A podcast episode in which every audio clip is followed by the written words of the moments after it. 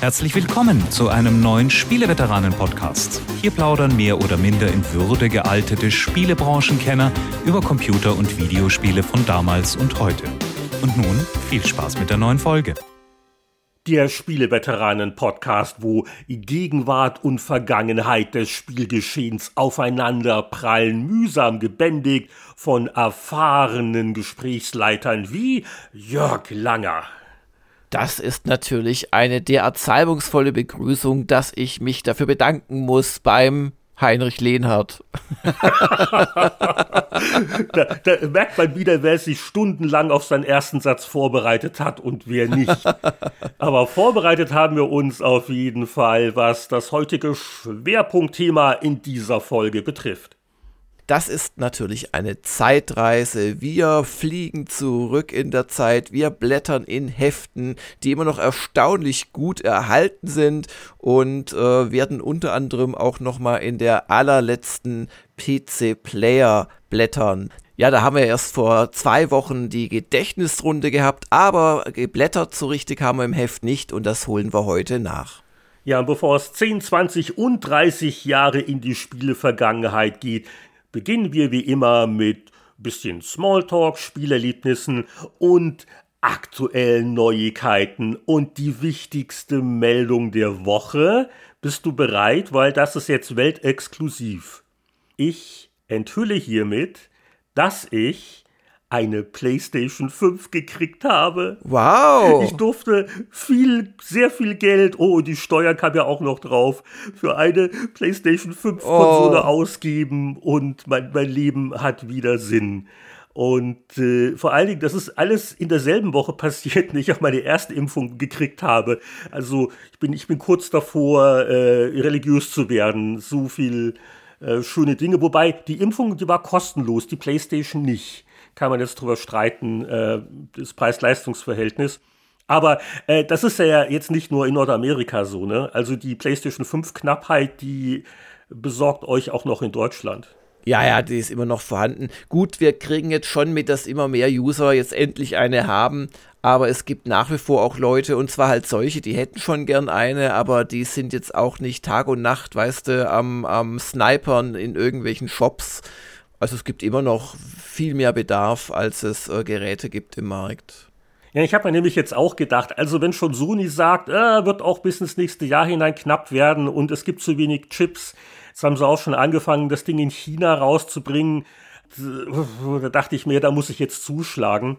Äh, mir hätte eigentlich die digitale gereicht, aber äh, bei London Drugs gab es nur die Disk-Version. Also die, die aufregende Geschichte ist die, es gibt so ein Schnäppchenforum für Kanada, wo so alles Mögliche immer gepostet wird von Leuten.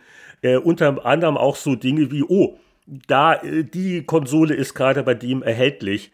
Und äh, London Drugs ist so, eine, so ein Drogeriemarkt und die hatten, hätten angeblich in einigen Filialen Playstations reingekriegt. Also, neben, dem, neben dem Waschmittel, oder? Neben, nicht, nicht ganz. Aber also rufe ich an, ich habe da einen um die Ecke. Äh, oh, Elektronikabteilung. Und also ich habe gehört, das ist äh, PlayStation 5 und ist da was dran. Dann so eine kurze Pause, so sehr, also geheimnistuerisch und dann also, äh, ja, also wenn sie eine haben wollen, dann müssen sie kommen, eine kaufen. So, und ich meinte, ihr habt wirklich welche in der Filiale, die gibt's, das ist nicht nur ein Gerücht. Meinte, ja, und dann meinte ich, okay, bin in zehn Minuten da und äh, unglaublich, und ich habe auch ein Foto gemacht.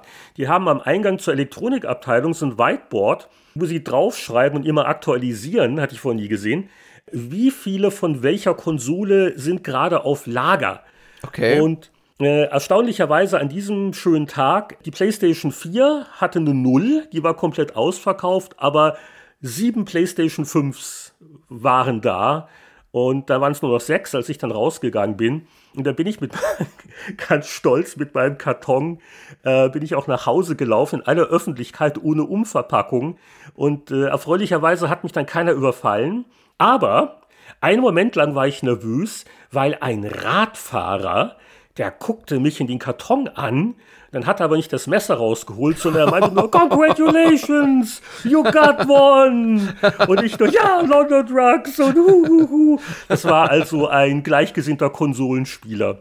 und wir sind uns nicht direkt in die Arme gefallen, aber es war so ein Community-Moment. Wir Fremde in der Stadt zusammengebracht, vereint vom Band und äh, ja, wozu brauche ich eigentlich eine PlayStation 5? Das sind Fragen, die man sich später stellt. Aber ich hatte schon das Gefühl, das Bedürfnis und auch in professioneller Hinsicht. Ja, also ich gehöre jetzt auch dazu. Ich liebe meine Xbox immer noch unparteiisch, überbegrifflich oder wie das wieder heißt. Hast du Fragen zu meinen Gefühlen? Ähm, nein. Nein, aber ich freue mich mit dir. Vor allem äh, erweitert es ja auch so ein bisschen deine Einsatzbreite, wenn es um Spiele geht. Also gibt ja dann doch das ein oder andere PS5-Exklusivspiel. Äh, Ratchet Clank kommt irgendwann im Juni. Mm. 1, 2 gibt es ja auch schon. Ja, also, also da, da, da, hoffe ich sehr auf Aufträge von meinen lieben Freunden in der Medienwelt, weil die kann man sich ja nicht leisten. Was, was Sony für seine PS5-Spiele für Preise abruft, vor allem in kanadischen Dollar. Das ist ja fast schon dreistellig. Also, ja, ja. also da hauen sie wirklich rein. Ja, genau. In, in kanadischen Dollar hat er so langsam D-Mark-Preise von vor 30 Jahren erreicht für Importspiele. Die lagen auch so über 100. Aber ich freue mich, bestätigen zu können, dass das, was die Fachpresse oder äh, Kollege Langer äh, letztes Jahr schon über die PS5 alles gesagt und geschrieben haben, im Prinzip stimmt alles. Also man kann den Medien doch noch trauen. Aber Kleinigkeiten, die ich doch noch schnell anmerken möchte, in Sachen Kartonqualität ist die Xbox der PlayStation weit überlegen. Weil trotz größter Vorsicht habe ich es nicht geschafft, das wirklich äh, ohne jegliche Risse zu ja. entpacken. Bei uns ist ja auch sofort eingerissen oben. Ja, ja. Also äh, dermaßen billige, schäbige Kartonumverpackung für so ein schweineteures Teil, das ist schon eine herbe Enttäuschung. Und äh, dieser Xbox Series X Karton und äh, kann man mehrmals auf und zu und alles passt und viel, viel hochwertiger. Also, aber was mich viel mehr interessiert, Heinrich, hast du es denn geschafft, die PlayStation ohne längeres Handbuchstudium oder und oder Online-Forenbefragung waagerecht auf dieses windige Plastikscheibchen zu bekommen? Ich habe wirklich das Handbuch gebraucht. Ich war erst mal ganz überrascht, dass mir da noch Einzelteile entgegenfallen. Aber auch äh, da, also ich, ich finde nach wie vor die Xbox Series X wesentlich überzeugender vom Design her. Mir gefällt's besser, es ist praktischer und man kann es hinstellen, ohne dass man irgendwelche äh, Krücken noch dafür braucht. Ja. Also das ist wirklich, äh, ich weiß, über das Design, über Geschmack kann man streiten, ob man das schön findet oder nicht dieses ähm, Ice Cream Sandwich Monstrum, äh, das jetzt bei mir im Wohnzimmer ist. Äh, aber das ist so ein bisschen, also der erste Eindruck, Karton und Bastelarbeiten ist nicht der beste. Hm. Aber was ich eigentlich wusste aufgrund der ganzen Presse, die ich gelesen habe, was mich aber dennoch überrascht hat, ist, wie toll sich der PS5-Controller anfühlt. Und ich rede jetzt gar nicht mehr von diesen neckischen äh, äh, Trigger und äh, ne, Widerstandssachen und äh, gar nicht mal so sehr, aber die ganz normalen Analogsticks und die Feuerknöpfe, ich habe noch nie so ein befriedigendes Feuerknopfdruckgefühl gehabt. Das ist ist schwer zu beschreiben, äh, äh, irgendwie weich, aber, aber nicht, nicht weich im negativen Sinn. Also es ist schon präzise, aber ah, so ein rundes Druckgefühl. Und die normalen Analogsticks, die haben so genauso ein bisschen Widerstand. Es ist aber, es, ah, es fühlt sich so toll an. Und dann im direkten Vergleich der Xbox-Controller äh, und der, der, der klappert auch so billig. Und das hast hm. du beim PS5-Controller nicht. Das ist wirklich Luxus. Also mir, mir, gefällt ja der Xbox-Controller ein bisschen besser, aber ich glaube, das liegt auch ein bisschen an Gewohnheit und wie groß deine Hand ist und an solche Sachen. Aber was ich umgekehrt sagen muss, ich habe damals, als wir das Ding zum Testen bekommen haben, habe ich doch eher so ein bisschen von oben runter und dieses Gamepad mit seinen komischen adaptiven Widerstandsmotoren und dann fand ich das bei Astro Boy auch wirklich so in your face übertrieben eingesetzt. Also wenn das Gamepad mal nicht Regentropfen simuliert hat, dann war es das, was dir aufgefallen ist, so in etwa. Aber ich muss mittlerweile sagen, mir fällt es auf, wenn ich zum Beispiel jetzt äh, Spiele spiele, die keine echte äh, PS5-Fassung sind auf der PS4 und die halt diese äh, komischen äh, dynamischen Trigger nicht benutzen, dass mir da fast schon was fehlt. Also ja, da, da kann man sich schon auch dran gewöhnen, an diese, an diese sehr diffizilen ähm, einmal Effekte beim Rumble und dann eben auch an diese äh, verschiedenen Widerstände beim, beim Drücken der Trigger. Aber also der Controller ist der eine Bereich, wo ich hoffe, dass es schon die Krisenmeetings gegeben hat bei Microsoft. Da müssen sie nächstes Jahr nachbessern, finde ich, ja. Nee, also, finde ich wirklich gar nicht. Im direkten Vergleich, also mir ist es stärker aufgefallen, als ich gedacht habe. Okay. Und ja. der, der Xbox-Controller ist natürlich gut. Also ich habe ihn auch äh, lang genug klaglos benutzt, will auch weiter klaglos benutzen. Aber oh, das fühlt sich schon. Vielleicht bin ich auch noch so berauscht, weil es noch so neu ist für mich. Erst ein paar Tage. ähm, aber ja. Also, wie gesagt, meine Kaufempfehlung, kauft euch beide.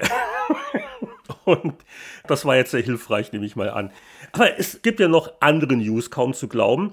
Zum Beispiel, Square Enix hat zum 35. Geburtstag der Dragon Quest Serie ja einen Livestream veranstaltet. War halt 5 Uhr morgens in Deutschland, aber Jörg, du hast den Wecker gestellt gehabt. Das hast du doch alles wahrgenommen. Nein, das habe ich leider vergessen. Aber wir haben ja ein Partysystem beim Spieleveteranen-Podcast und wechseln dich kurz aus gegen eine Spezialisierungsklasse. Was, was, was? Frechheit! Ich, ich will aber trotzdem die vollen Erfahrungspunkte bekommen. Oh, und jetzt haben wir hier ein ganz anderes Partymitglied. Es ist so, so haarig und es strahlt förmlich die Dragon Quest Kompetenz aus. Willkommen im Podcast, Michael Hengst. Einen wunderschönen guten Abend. Wo ist der Schleim, den ich umbringen soll? Sehr gut. Und Michael, äh, ich weiß nicht, ob es noch gibt, äh, diese Tiefkühlsuppen, wo immer drauf stand, so gut dafür stehen sie sogar nachts auf. Du bist für etwas quasi nachts aufgestanden, äh, im Morgengrauen und nicht nur, weil die Kühe gemolken werden mussten. Was war denn los? Äh, nein, also wirklich heute Morgen um 5.30 Uhr war ja der 35 Jahre Livestream für die Neuigkeiten für Dragon Quest. Und da war der Yui Horisan, der, der Macher sozusagen die Spiele, ja auch live dabei und hat ein bisschen erzählt, was denn in den nächsten Jahren kommen wird. Und wir fangen, glaube ich, mit dem großen Knaller an, auch wenn es noch nicht viel zu sehen gab. Eine offizielle Ankündigung erfolgte für Dragon Quest 12 The Flames of Fate. Was wurde denn bisher angedeutet? Weil der Trailer zeigt ja noch keinerlei Gameplay. Ja, viel gesagt haben sie ja nicht. Also sie haben nur so ein bisschen äh, diese dunkle, düstere äh, Landschaft gezeigt und so und den äh, Flammenschriftzug und äh, Horizon hat halt auch gesagt, es ist deutlich dunkler. Also im Grunde genommen, ich glaube, Zitat war Dragon Quest für Erwachsene. Also, also deutlich soll wohl dunkler werden äh, und sie werden wohl das äh, Command Battle System ändern. Das wäre natürlich der Hammer das ist ja so traditionsreich bisher in allen Dragon Quests so drin gewesen. Das kennt man mittlerweile gut auswendig. Das war auch so ein bisschen die Kritik, glaube ich, von vielen bei Dragon Quest 11. Und dass sie jetzt im Grunde genommen so diesen Sprung machen an die nächste Generation. Also da bin ich mal sehr, sehr gespannt. Dummerweise haben sie natürlich wieder nicht gesagt, wann es kommt. Kommt wahrscheinlich dann, wenn es fertig ist. Äh, und, und für wen? Also. Äh, und für, ja, für wen? Also, ja, Welt, also das Einzige, was sie noch gesagt haben, war, dass es weltweit Release gab oder geben wird. Aber das ist ungewöhnlich für Dragon Quest. Das gab es, glaube ich, noch nie. Normalerweise kommt erst in Japan raus und dann so ein halbes Jahr später. Und sie haben ja kurioserweise auch in dem Livestream, das hat man ja nicht gesehen, so nur im Background sozusagen so einen Typen sitzen gehabt in der Trillerpfeife und haben dann mit der Trillerpfeife immer dann getrillert sozusagen, wenn Horizon oder der Moderator irgendwas gesagt haben, was nicht hätte in die Öffentlichkeit dringen sollen. Und bei Dragon Quest 12 hast du gemerkt, Horizon wollte unbedingt was sagen und der Typ hat getrillert, wie es keinen Morgen mehr gibt. Also großartig.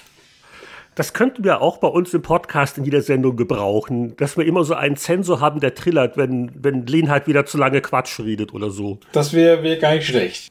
Aber jetzt hast du gesagt, also das Comment Battle System seit 35 Jahren mehr oder weniger erhalten. Fass es doch mal kurz zusammen. Das ist ja eigentlich, das klingt so hochtrabend, aber es ist ja eigentlich ein Rundenkampfsystem, ein altmodisches. Das ist ein rundenbasierendes Kampfsystem und ich gehe mal, ey, wie gesagt, das ist reine Spekulation, aber ich gehe mal davon aus, dass sie es äh, vielleicht Echtzeit machen. Ach, je. ich habe keine Ahnung. Ich habe Angst Also, davor.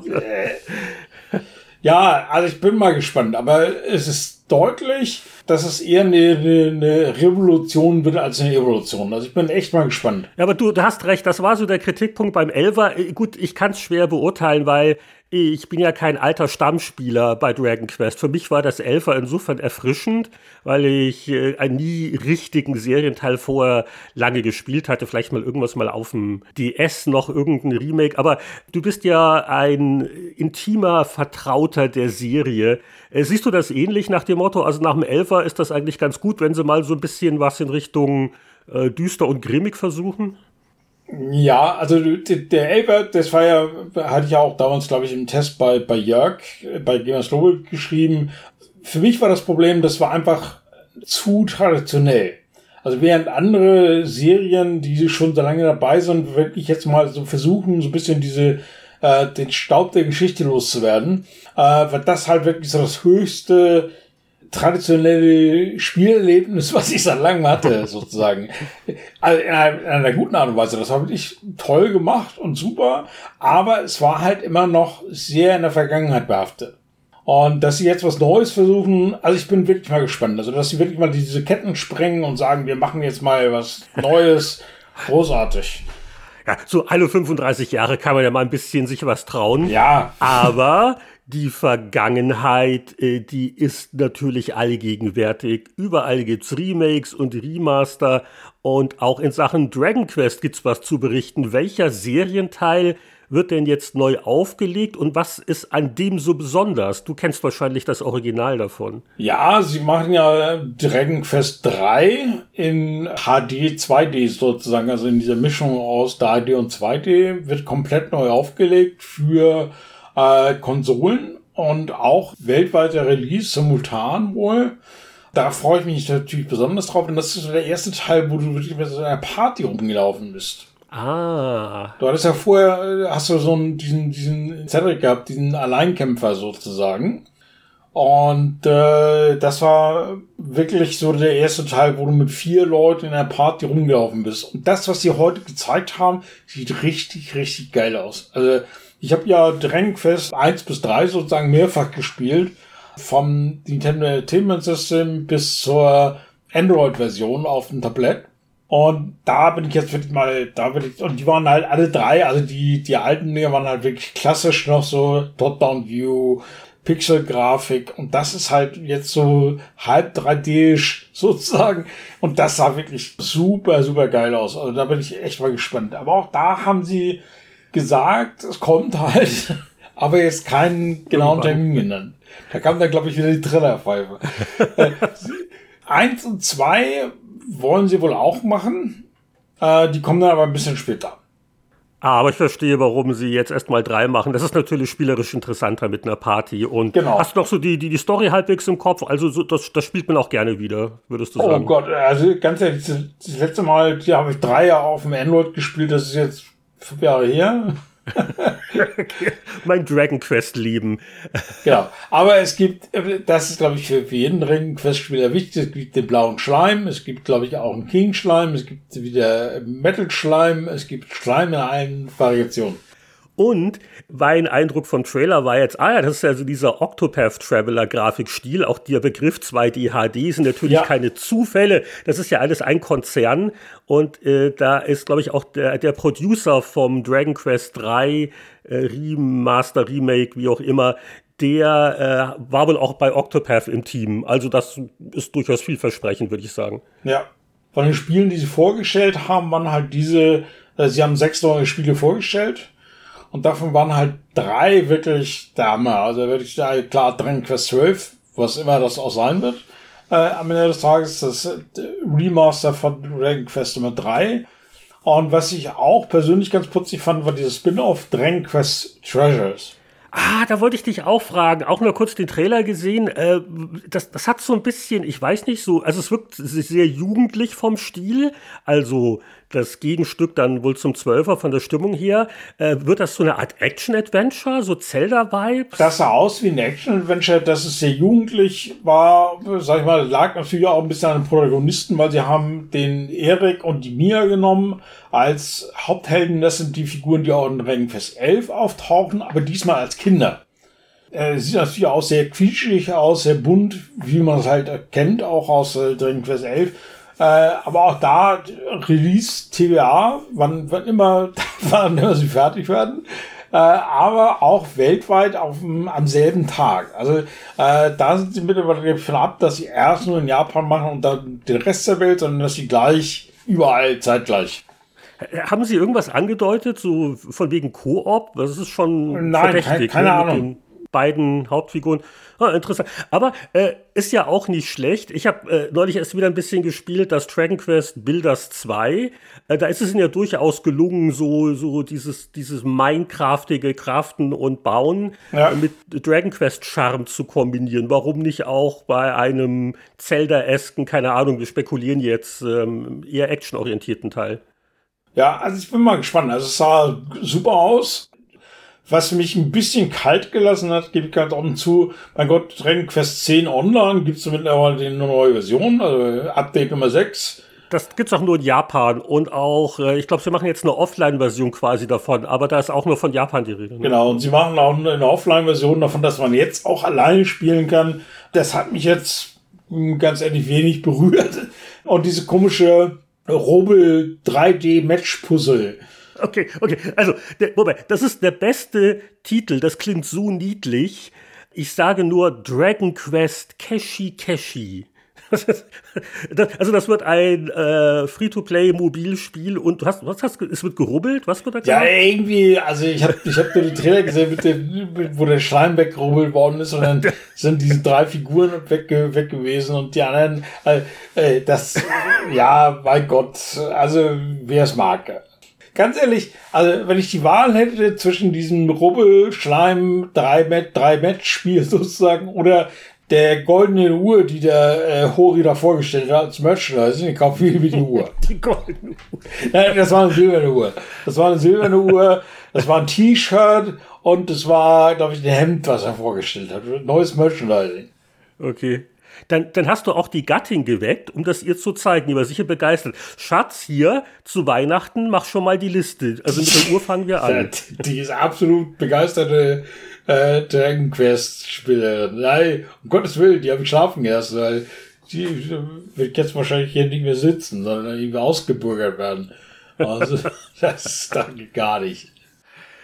Ja, gut, aber äh, Michael, du, du, du klingst ganz äh, frohen Mutes. Also mal abgesehen davon, dass alles jetzt äh, noch sehr unkonkret ist, aber du bist ein zufriedener Kunde, was diese Ankündigung angeht, zumindest. Ja, also ich fange schon an zu sparen. Also für die drei Spiele, die mich auch wirklich interessieren, also dieses äh, äh, Dragon Quest 3 Remake, das Treasure und natürlich Dragon Quest 12 ich habe ja auch, ich mich würde ja auch privat mal, äh, würden mich da einige von diesen, von diesen Merchandising-Sachen interessieren. Also, die hatten da im Buchregal im Hintergrund eine Buchstütze, das sah aus wie Metal-Schleim, also Metallschleim.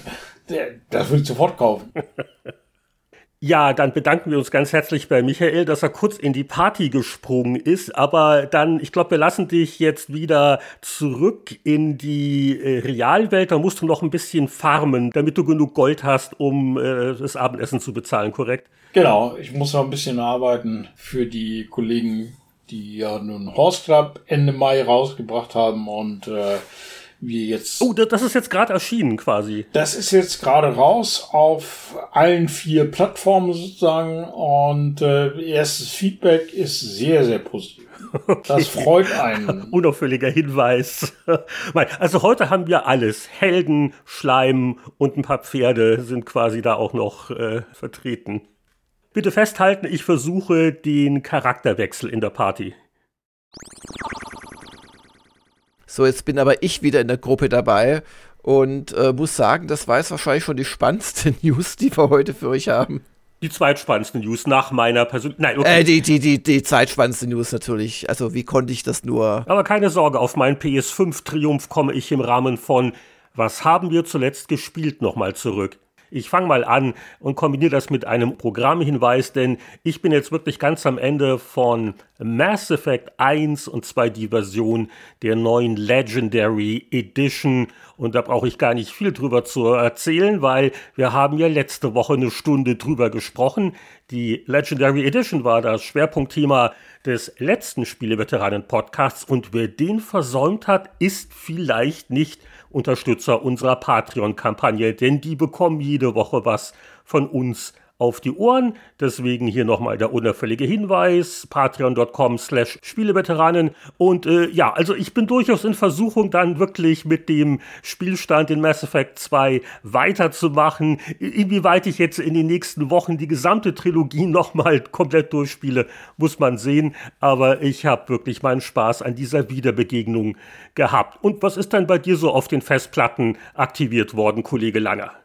Äh, ich kann von einem äh, Spiel berichten, das mir äh, schon vor mittlerweile zwei Jahren großen Spaß gemacht hat und das es jetzt auch in einer PC-Version gibt.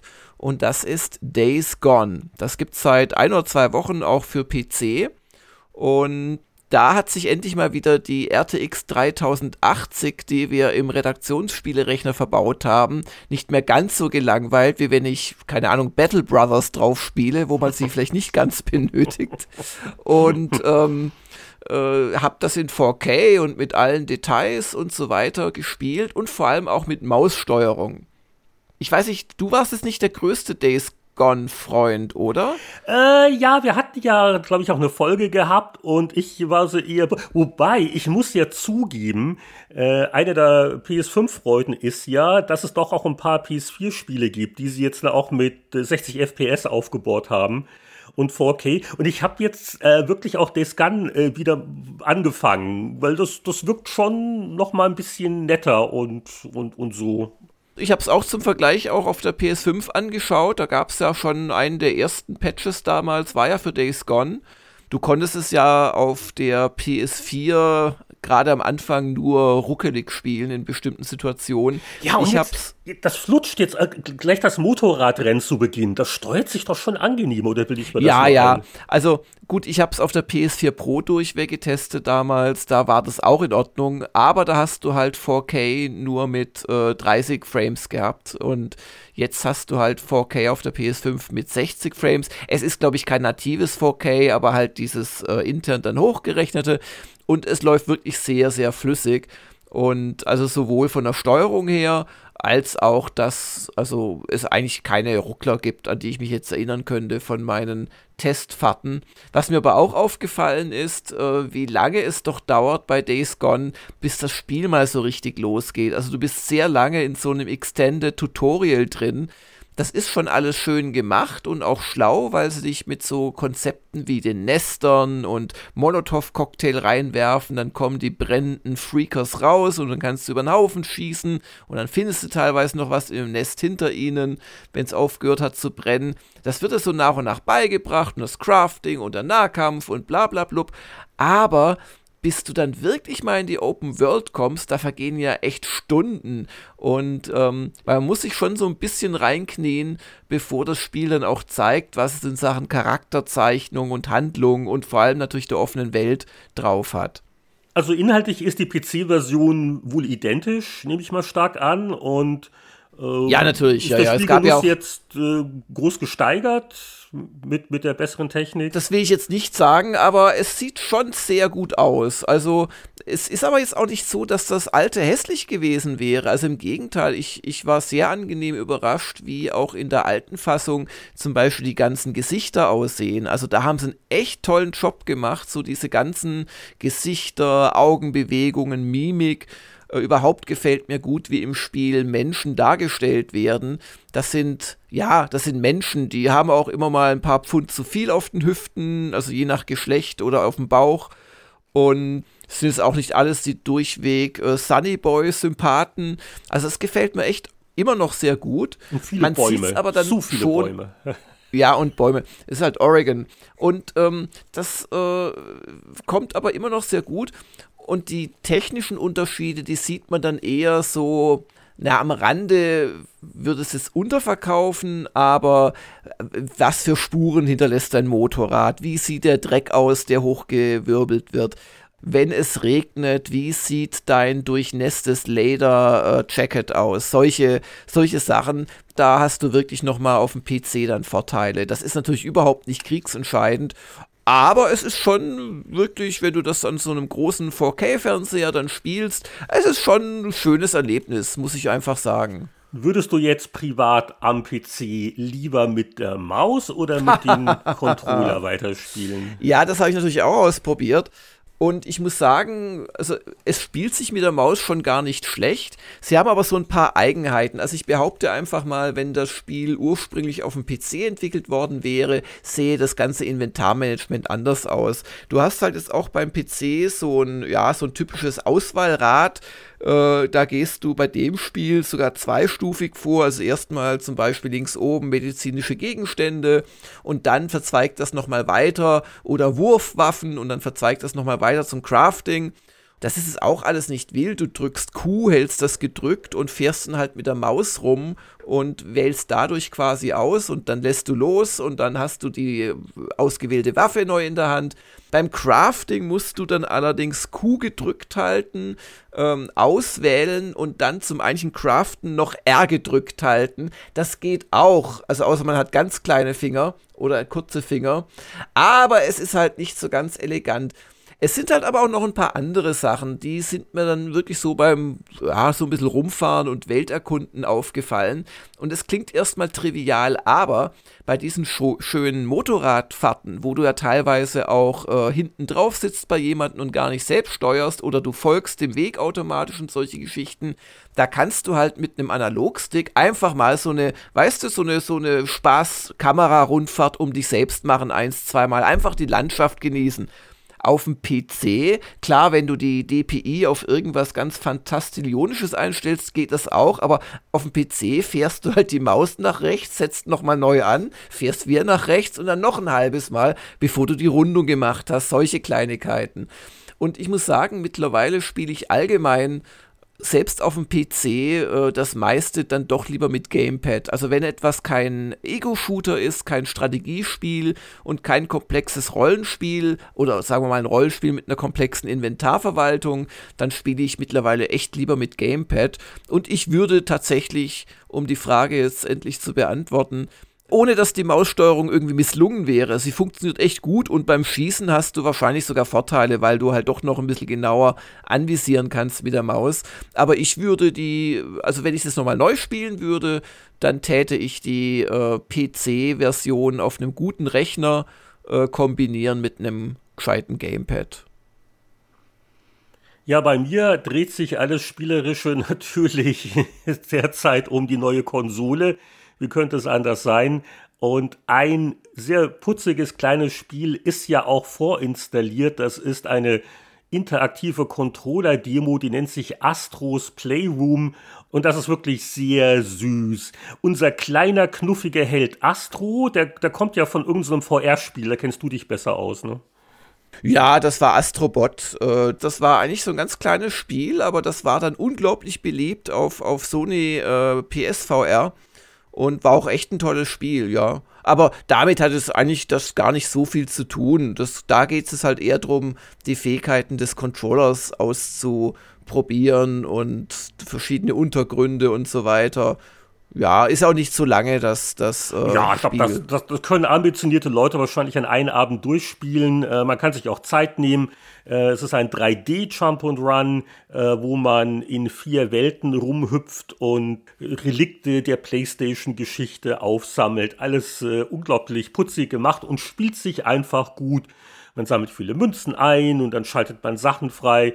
Und also für so eine kostenlose Zugabe wirklich sehr gelungen. Und äh, ja, also der Demo-Charakter, der ist sehr deutlich und das ist schon beachtlich was der Controller alles kann.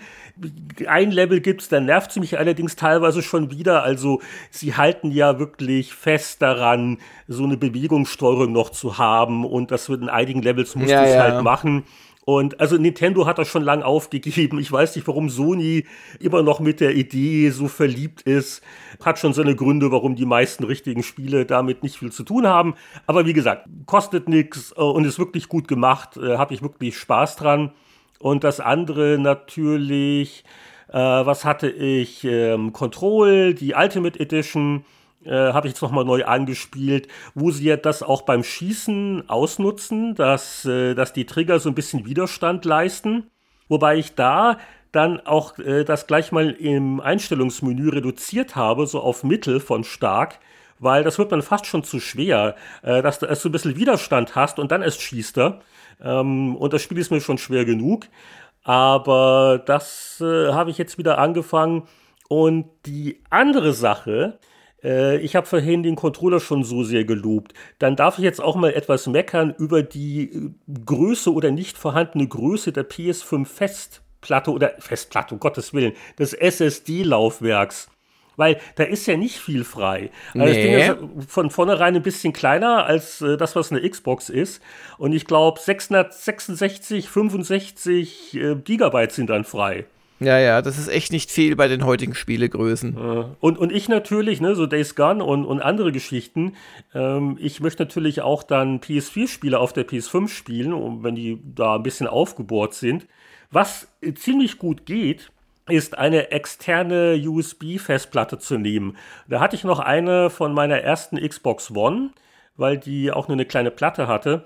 Und die konnte ich jetzt wunderbar neu formatieren und die nutze ich jetzt als externes Laufwerk an der PS5, weil es gibt eine sinnvolle Einstellung, wer das noch nicht gemacht hat, unbedingt ausprobieren, dass äh, in dem Moment, wo du ein PS4-Spiel downlädst, wird das dann automatisch auf die externe Festplatte äh, installiert das hilft so ein bisschen mit dem Platzmanagement. Aber halt nur bei den PS4-Spielen, das ist halt das eine, ja. Ja, sicher, klar. Die, die hat man ja vielleicht dann auch noch rumstehen. Aber gut, aber es ist halt jetzt, ich, ich habe jetzt zum Beispiel äh, also wirklich nur angefangen, ähm, äh, God of War nach dem Motto, uh, 4, 4K, 60 FPS.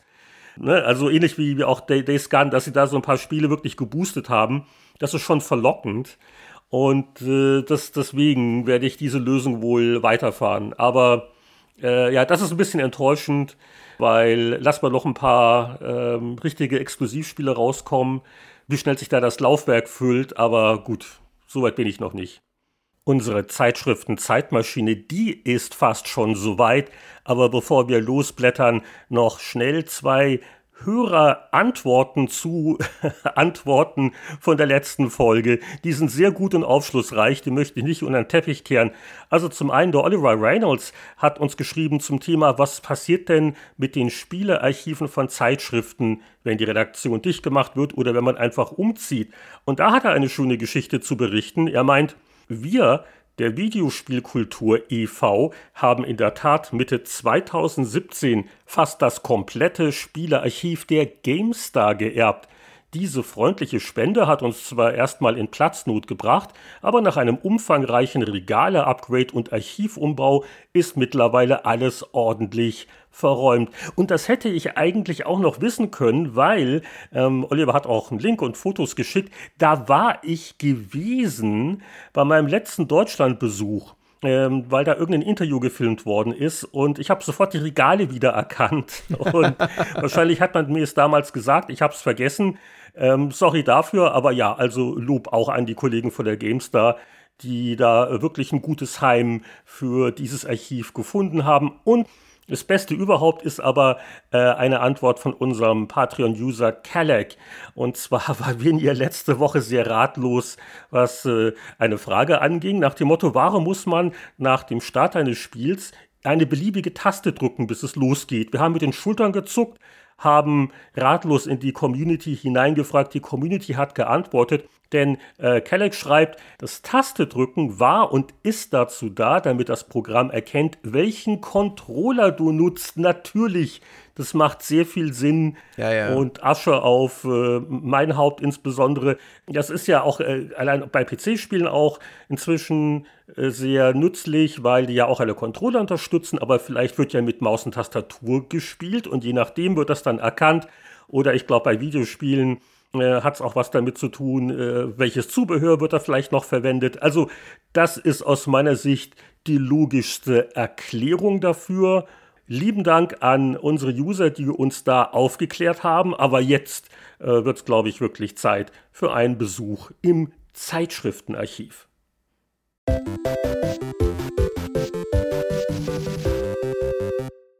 Wir sitzen in unseren bequemen Zeitreise, Kunstledersitzen, der Tank ist gefüllt und die Datumseingabe erfolgt. Wir reisen zurück, zehn Jahre in die Vergangenheit. Oh, kann ich vorher noch mal austreten oder ist schon zu spät? Wann ist die nächste Autobahnraststätte? Das sind so Nein, jetzt wird keine Rast mehr gemacht, bis wir in Italien sind. Das sind die Dramen, äh, auf die sich manch einer noch freut, aber man weiß ja nicht so genau, wie der Sommer verlaufen wird.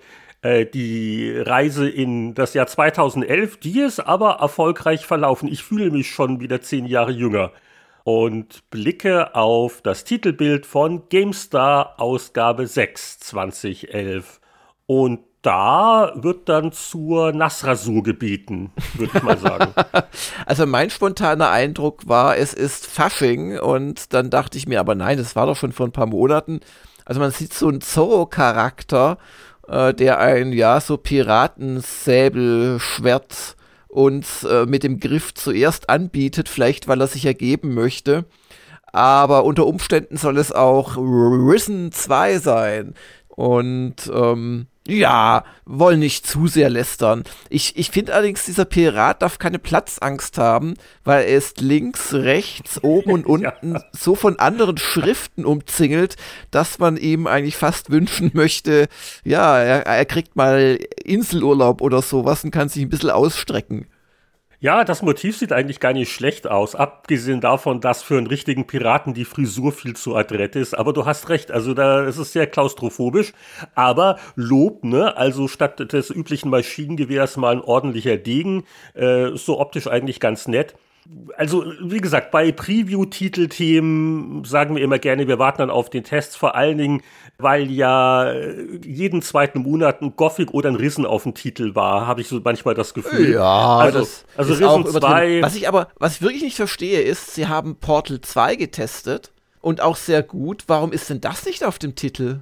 Ah, weil sie Risen exklusiv hatten, ich verstehe. Ich wollte gerade sagen, ja, ja. So, so ist das. das. das. war doch auch zu, zu deiner Zeit äh, auch nicht ungewöhnlich, ne? dass man so ein bisschen dann auch diese Absprachen hatten, oh, wir kriegen das exklusiv, dann kommt es halt auf den Titel. Ne?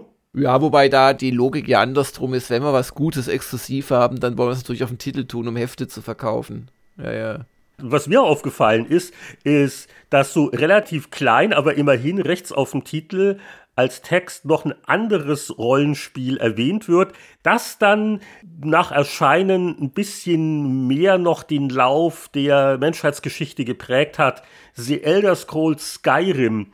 Und äh, warum das nur klein und unauffällig ist, das liegt auch daran, dass äh, es um eine erste Begutachtung ging, wo ich in Utah war. Hm. Und äh, vielleicht kann ich gleich mit dieser Geschichte anfangen. Das war zwar jetzt äh, nur eine Preview, aber da gibt es noch ein paar Erinnerungen auf meiner Seite. Das war die gute alte Zeit, wo es noch Presseevents gab und die äh, internationalen Journalisten, die wurden in der Gegend rumgekarrt und geflogen. Und das war so ein bisschen außerhalb von äh, Salt Lake City, das war der Flughafen. Und dann ging es noch mit dem Bus so in die Gebirgswelt rein, wo man noch diese, diese Zettel kriegt nach dem Motto, oh, und Höhenluft und äh, damit aufpassen, körperliche Anstrengungen auf Nasenbluten achten. Also ganz so schlimm war es nicht. Sauerstoffmaske haben wir auch nicht gebraucht war also auch kein Basislager, sondern so, so eine Art Motel, Hotel, alles sehr gediegen. Und äh, ja, ähm, das war ganz hart an der Deadline oder eigentlich war schon die Deadline. Und das war eine von diesen, äh, wir machen schon mal ein Fallout und äh, Heinrich schreibt das dann abends im Hotelzimmer Aktionen. Und äh, das war also alles sehr kurz vor knapp.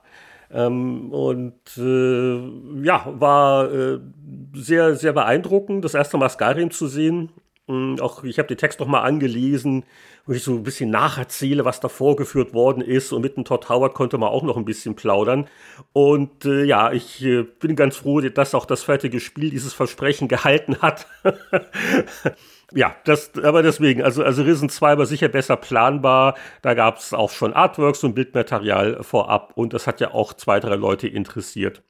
Lustigerweise hatte ich ungefähr zur selben Zeit auf Gamers Global auch eine, eine Preview zu Skyrim, aber das, das war definitiv nicht aus Utah oder so.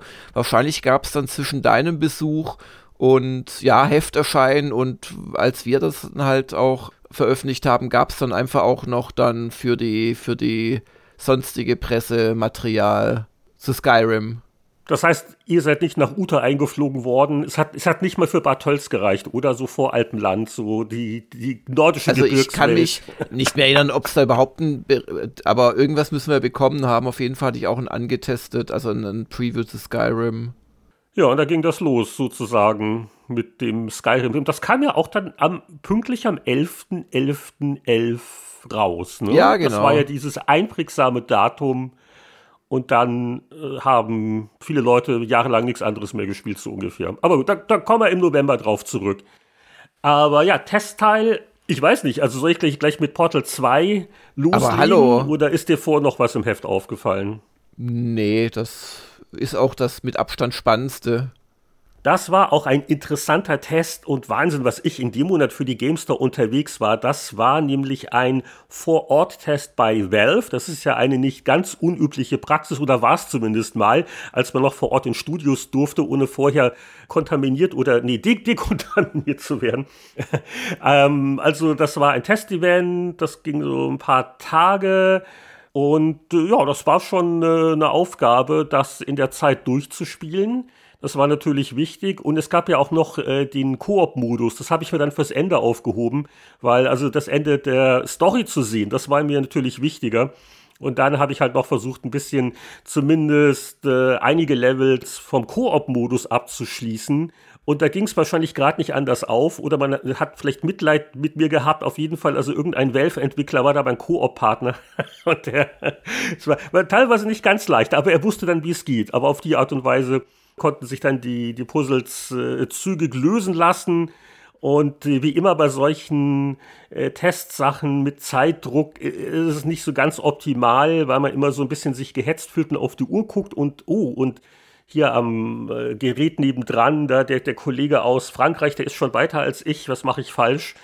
Aber äh, das Spiel an sich, ja, das, das war schon ziemlich toll, ne? Ja, ja, auf jeden Fall. Wir haben das auch getestet auf Gamers Global in derselben Ausgabe. Also selbe Ausgabe ist natürlich Blödsinn, also zum selben Zeitpunkt. Das kam bei euch ich hab, raus. Ich habe dem auch eine 9.0 gegeben. Oh. Können ja mal gleich die Meinungen vergleichen, so ein bisschen. Ach, du hast das selbst getestet auch. Wow, Jörg gegen Heinrich vor ja, zehn ja, Jahren. Ja, das kam mir auch nicht so häufig vor. Dann leg du mal vor mit deiner 9.0. Also ich lege vor. Trotz des unbestreitbaren Humorgehalts und der wirklich großartigen letzten Stunde, die in einem famosen Actionfinale mündet, würde ich den Solo-Modus allein nicht mit einer neuen adeln. Auftritt Koop-Modus. Auch wenn hier die Story noch weiter in den Hintergrund tritt, entwickelt das gemeinsame Rätsellösen eine ungeheure Faszination.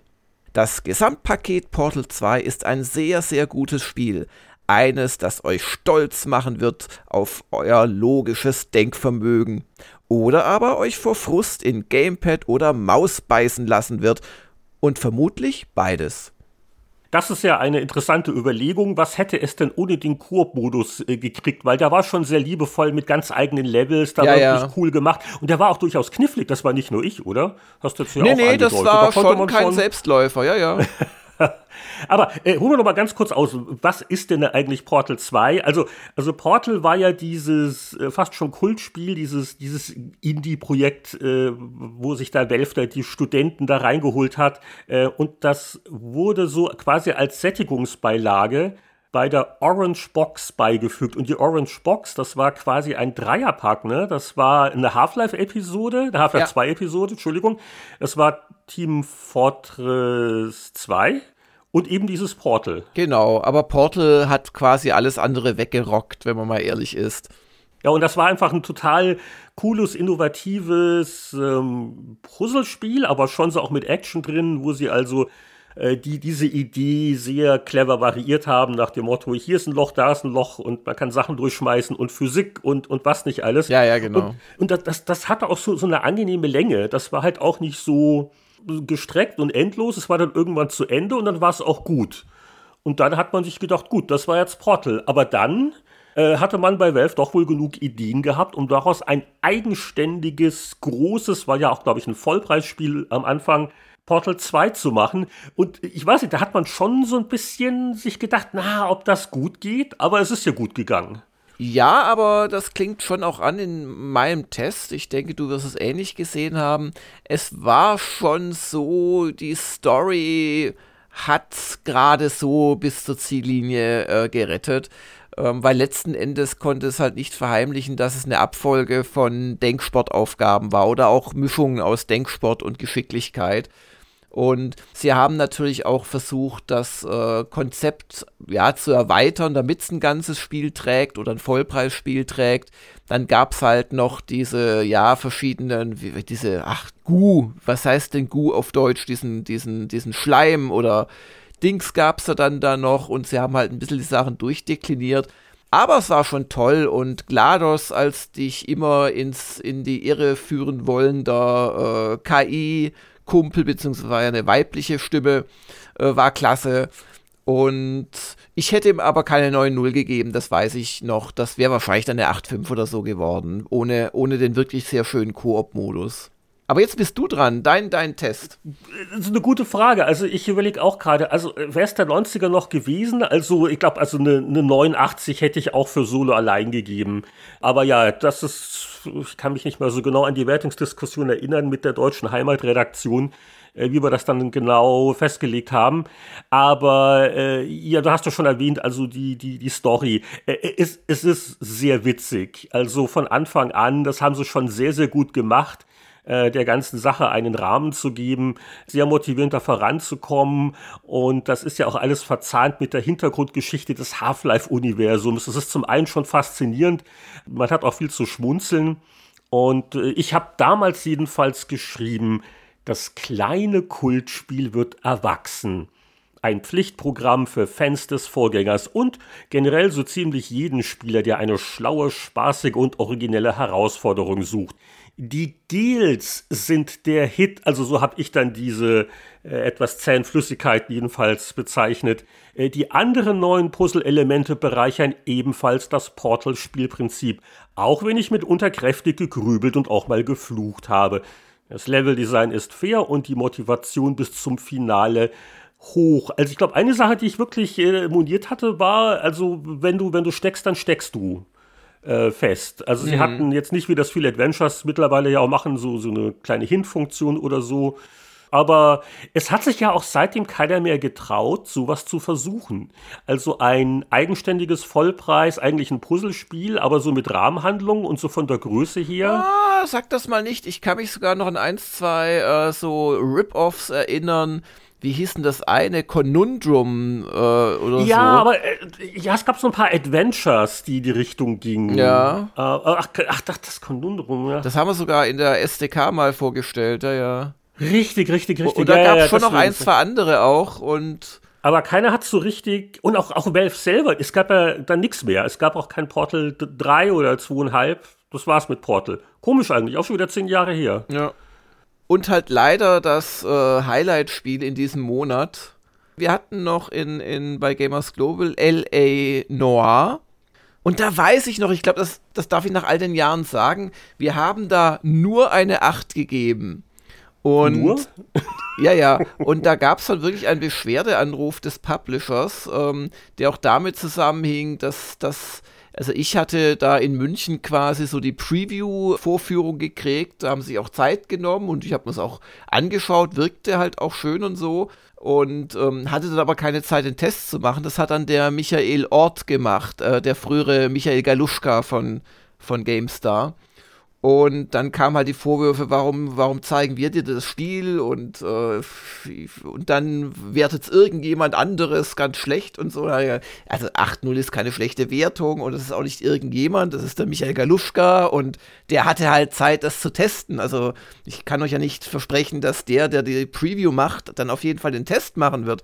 Aus journalistischer Sicht finde ich das eigentlich auch gut, das zu trennen und sagen, gut, der eine hat die Gehirnwäsche abgekriegt bei den Preview-Events, aber der andere geht da unvoreingenommener ran. Jetzt kann man natürlich auch argumentieren, ja, aber der, der die Previews gemacht hat, der hat dieses ganze Hintergrundwissen. Aber naja gut, der kann ja den Kollegen auch mal fragen oder um eine Meinung bitten. Ja, eben. Ich, ich habe das ja auch redigiert und alles und hätte ich den Eindruck gehabt, das wird sträflich zu schlecht bewertet, da hätte ich mich schon äh, bemerkbar gemacht.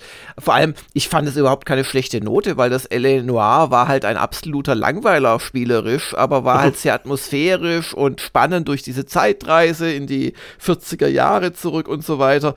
Und ähm, insoweit fand ich das völlig in Ordnung. Aber auf jeden Fall, äh, der, der Hersteller war, war unzufrieden. Ähm, das weiß ich noch.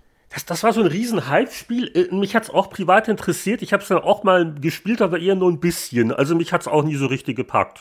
Also von daher fand ich 8.0 auch noch großzügig und angemessen. Auf jeden Fall, der Michael Ort schrieb, das enge Handlungskorsett und die spielerischen Einschränkungen sind einfach zu arg, um als absoluter Spitzentitel durchzugehen. Außerdem braucht man einen langen Atem. Oder um es positiv auszudrücken, in der zweiten Hälfte zieht die Qualität doch stark an. Rein spielerisch hätte es aber noch nicht mal für den Achter gereicht. Doch L.A. Noir zeigt, was eine fantastische Atmosphäre alles ausmachen kann. Hier will man schon alleine deshalb zig Stunden verbringen, um in das Los Angeles der späten 40er eintauchen zu können. Also ich sehe da durchaus eine gute Portion guten Willens bei Michael. Ja, ja, ne, klingt sehr fair und deckt sich auch mit meinen vagen Erinnerungen. Die große Frage ist jetzt natürlich, warum wurde aus Michael Galuschka Michael Ort? Hat er geheiratet? War das Der hatte geheiratet oder hat geheiratet, genau. Ach so. Das war auch so ein bisschen schade. So ja, ja, nee, der, der, der Michael, das war ja noch so eher die Frühzeit von Gamers Global. Das hat sich irgendwie, ich weiß gar nicht mehr wie, der Kontakt dann wieder gekommen ist. Und er hat auch ein paar Mal was für uns getestet, aber das ist dann wieder total eingeschlafen. Ich glaube, der war da aber auch als, als junger Vater eingespannt und es war auch, der ist auch weggezogen und irgendwie ist das dann wieder verlaufen. Aber es war nochmal eine kurze Rückkehr von ein paar Monaten vom Michael zur schreibenden Testerzunft sozusagen. Ja, aber schön, dass es hier auch die Gamers Global schon vor zehn Jahren gab, weil solche Konsolenspiele, die waren ja interessant und große Themen und der PC-Bereich war in dem Monat nicht so wahnsinnig spannend. Wenn ich nämlich kurz wieder zur GameStar zurückblättere, gibt's also Sachen, wo ich den Namen noch im Kopf habe, aber mir nicht. Black Prophecy, 70 Prozent, äh, irgend so ein Weltraum-Online-Spiel, und dann, äh, ah, völlig vergessen schon, ich habe es aber auch nie gespielt, aber das gab es mal wirklich, ein Diablo-Klon auf Basis der Spielidee hinter Will Wrights Spore. Und das nannte sich Darkspore, hat 60% einen GameStar bekommen. Und hast du das je gespielt? Nee, ich fand zwar Spore ganz interessant, aber ähm, auch letzten Endes äh, eine Enttäuschung, um ehrlich zu sein. Also ja, weil die ersten paar äh, Evolutionsstufen waren ja spielerisch völlig für die Katz, wenn du sie einmal gesehen hattest. Und später dieses Raumschiff bedroht Städte und so, naja.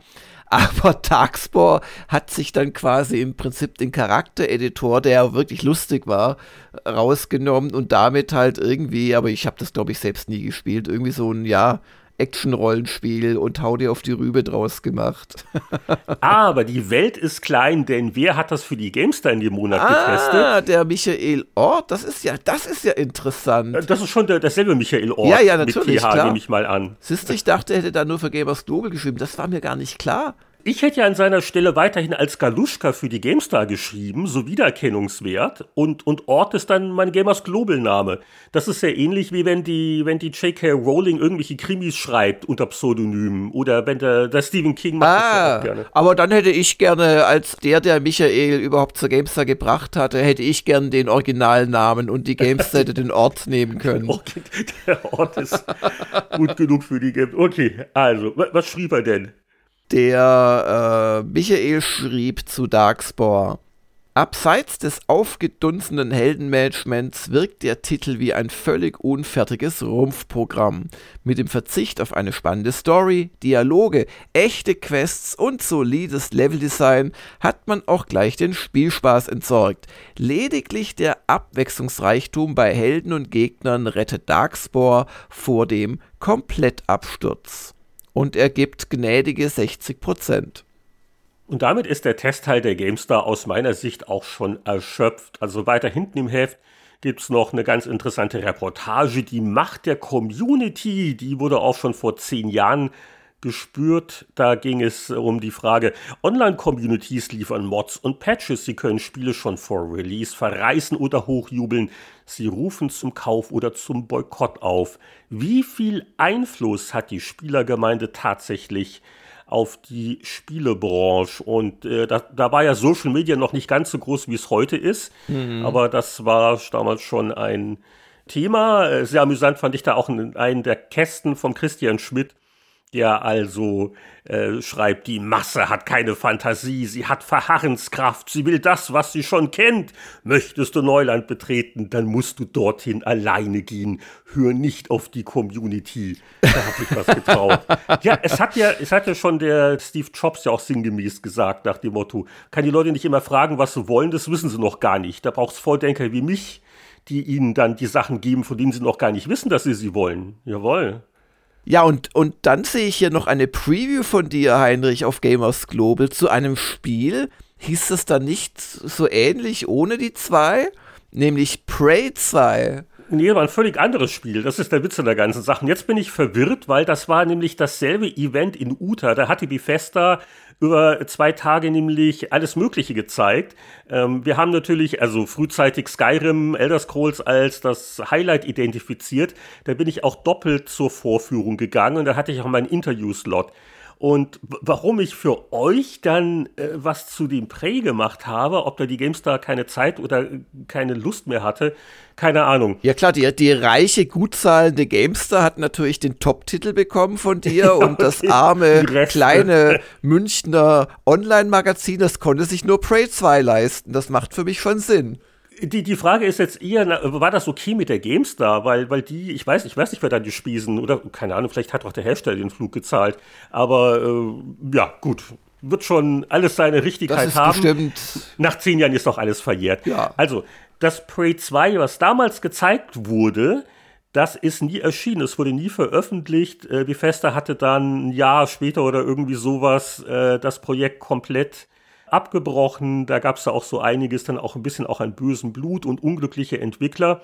Und das, was dann einige Jahre später von Arcane kam, das übrigens wirklich sehr gute Prey ohne Zahl, das hat damit überhaupt nichts zu tun. Das war einfach nur Bethesda, wo sie gesagt haben, hey, wir haben diese Marke, diesen Namen rumliegen, was könnte man denn damit machen? Und äh, da hat dann Arcane quasi einen modernes System Shock eigentlich gemacht. Aber was sie damals äh, vor zehn Jahren auf dem Event gezeigt haben, ähm, auch vor, äh, war ein völlig anderes Studio. Das war ja noch dieses Kopfgeldjägerspiel. Ja, das, das ja. war so ein, eigentlich auch so ein Science-Fiction, Action, fast Adventure auch, äh, Shooter. Und äh, was habe ich denn damals geschrieben? Oh Gott, dunkle Erinnerungen. Neuer Held, neuer Schauplatz, offene Welt, Verzicht auf Multiplayer. Ähm, ja, warum ihm nicht gleich einen neuen Namen geben, aller Super Alien Bounty Hunter? Also, weil da auch äh, dieses sogenannte Prey 2 mit dem allerersten Prey nicht mehr so viel zu tun hatte. Also, das ging da schon los mit dem, das ist ein cooler Name und das Spiel, puch. Und das hat sich ja dann fortgesetzt, ja, dieses, ja. dieses Prey-Recycling ich, ich kann mich dann auch daran erinnern, ich weiß nicht, ob es im selben Jahr war oder, oder erst im nächsten auf einer E, aber wahrscheinlich war das sogar direkt danach äh, auf einer E3, war ich dann in der Vorführung von Prey 2 und die hatten wirklich massive technische Probleme und dann mussten sie die Vorführung äh, vorab abbrechen. Und also das, das war wohl nicht nur bei mir so bei meinem Timeslot und da gab es so hinter den Kulissen wohl echt Stress dann auch, weil ich meine, ein Spiel auf einer Messe vorstellen, das ist ja ein Millioneninvestment oder ein Investment von Hunderttausenden von Dollar im, im Zuge eines Gesamtstandes. Und da war irgendwie schon klar, dass das unter keinem guten Stern stand. Ich vermute, dass das auch mit so ein Hauptgrund war, warum dann das Projekt eingestellt worden ist, weil äh, es, es, war äh, zu wackelig oder äh, keine Ahnung.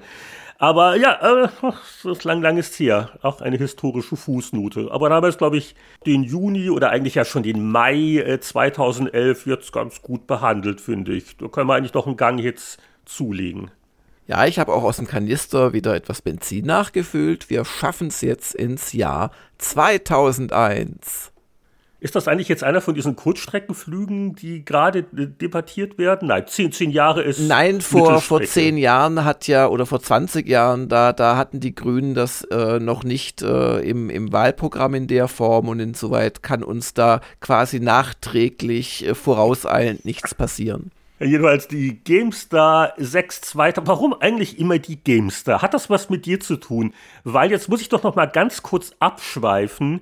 Äh, wir hatten ja zum Glück gesagt, wir machen zur letzten Ausgabe der PC Player eine Sondersendung. Die kam ja vor zwei Wochen raus. Thomas Werner, Manfred Dui, Roland Austin hat eine große Runde.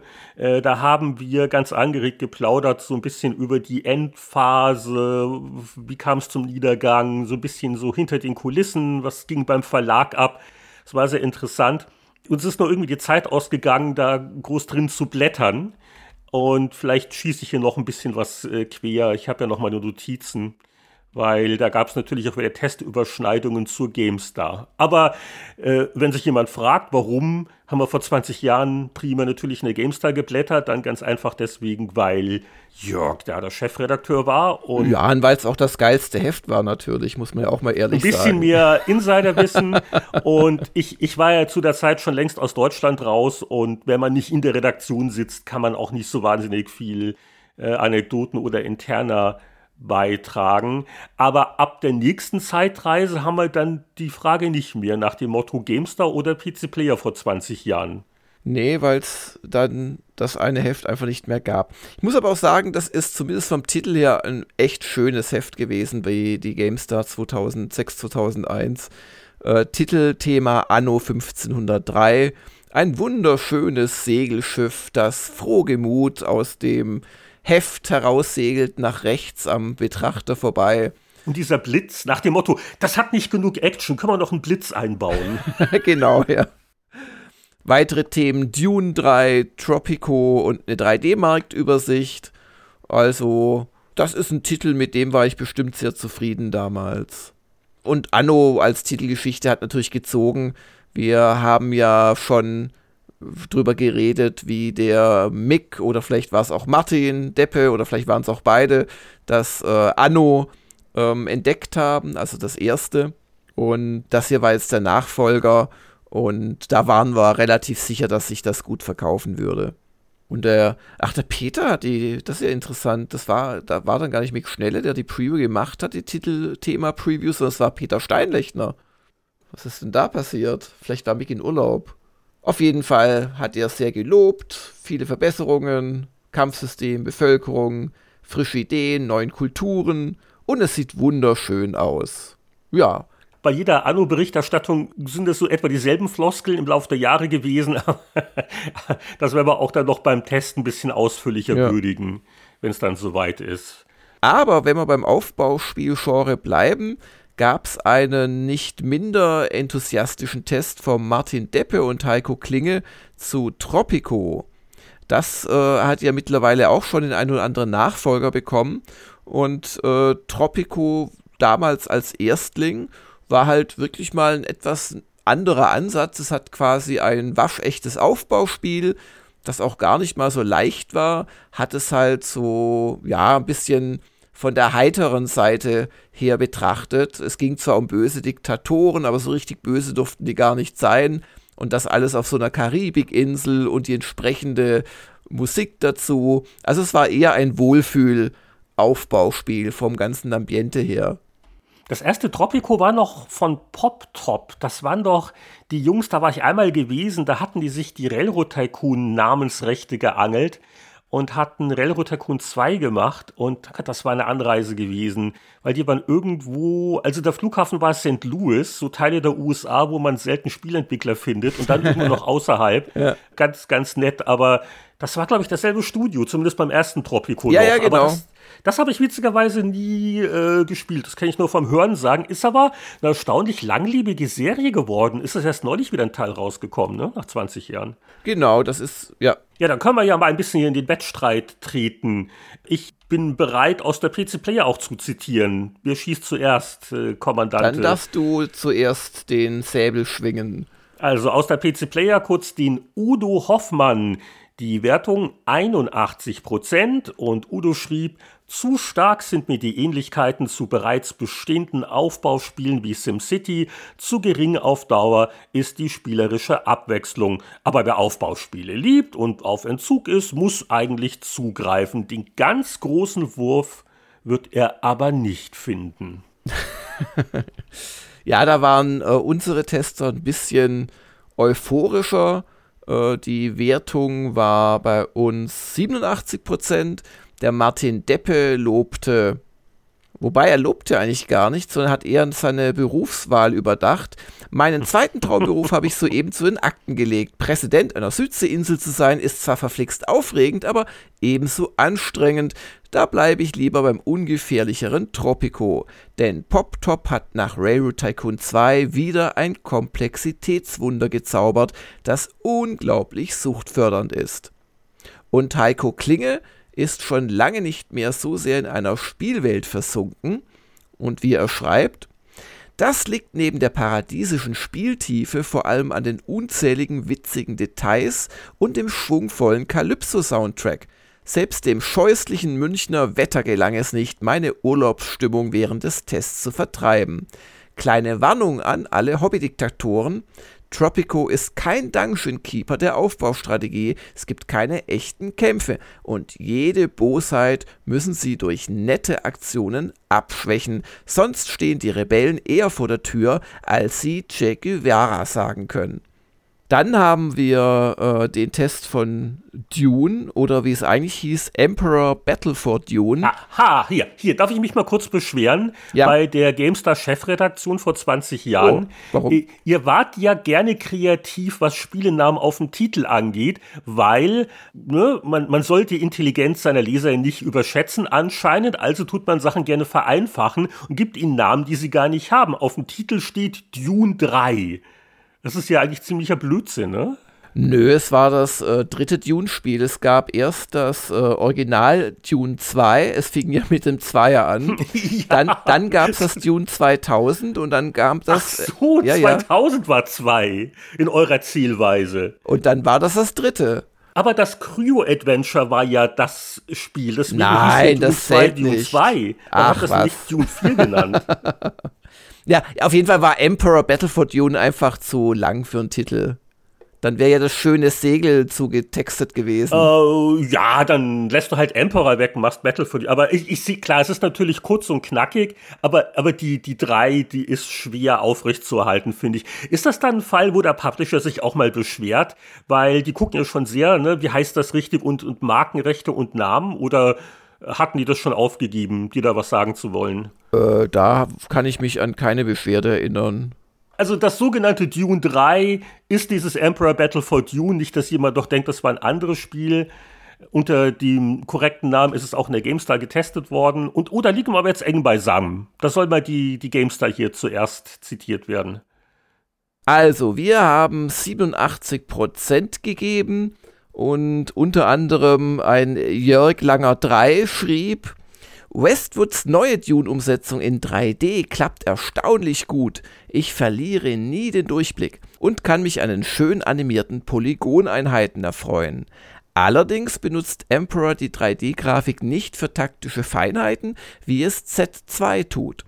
Der Strategiemodus ist erstmals mehr als eine Alibi-Veranstaltung. Also da gab es dann eine Karte zwischen den Kämpfen, aber das war halt sonst immer nur Missionsauswahl gewesen und hier gab es sogar ein bisschen was zu spielen da drauf die anders als in Alarmstufe Rot 2 nicht auf lustige getrimmten Videos sind erstaunlich gut. Zwar finden die Kämpfe meist zwischen ganzen Einheiten Klumpen statt, doch für mich persönlich ist Dune 3 das beste Westwood-Strategiespiel seit langem. Jetzt hilf mir mal, das einzuordnen. So dunkel sind die Erinnerungen, aber ich glaube, ich krieg's noch auf die Reihe. Also das, was zuvor kam, dieses Dune 2000, war ja ein Remake ja, oder Remaster, ja, genau. wie auch immer, vom Original Dune 2. Halt moderne Grafik, moderne Bedienung. Und das Emperor wirklich ein neues Spiel in diesem Universum, korrekt? Ja, genau. Da haben sie im Prinzip wieder mit genauso riesiger Freiheit die Vorlage interpretiert aber haben halt sowohl von der Engine her als auch vom, vom spielerischen Grundkorsett schon ja ein ganz neues Spiel gemacht, ja. Und das hat in der PC Player der Manfred Dewey getestet. Bei der Wertung liegt ihr fast gleich auf 88 Prozent.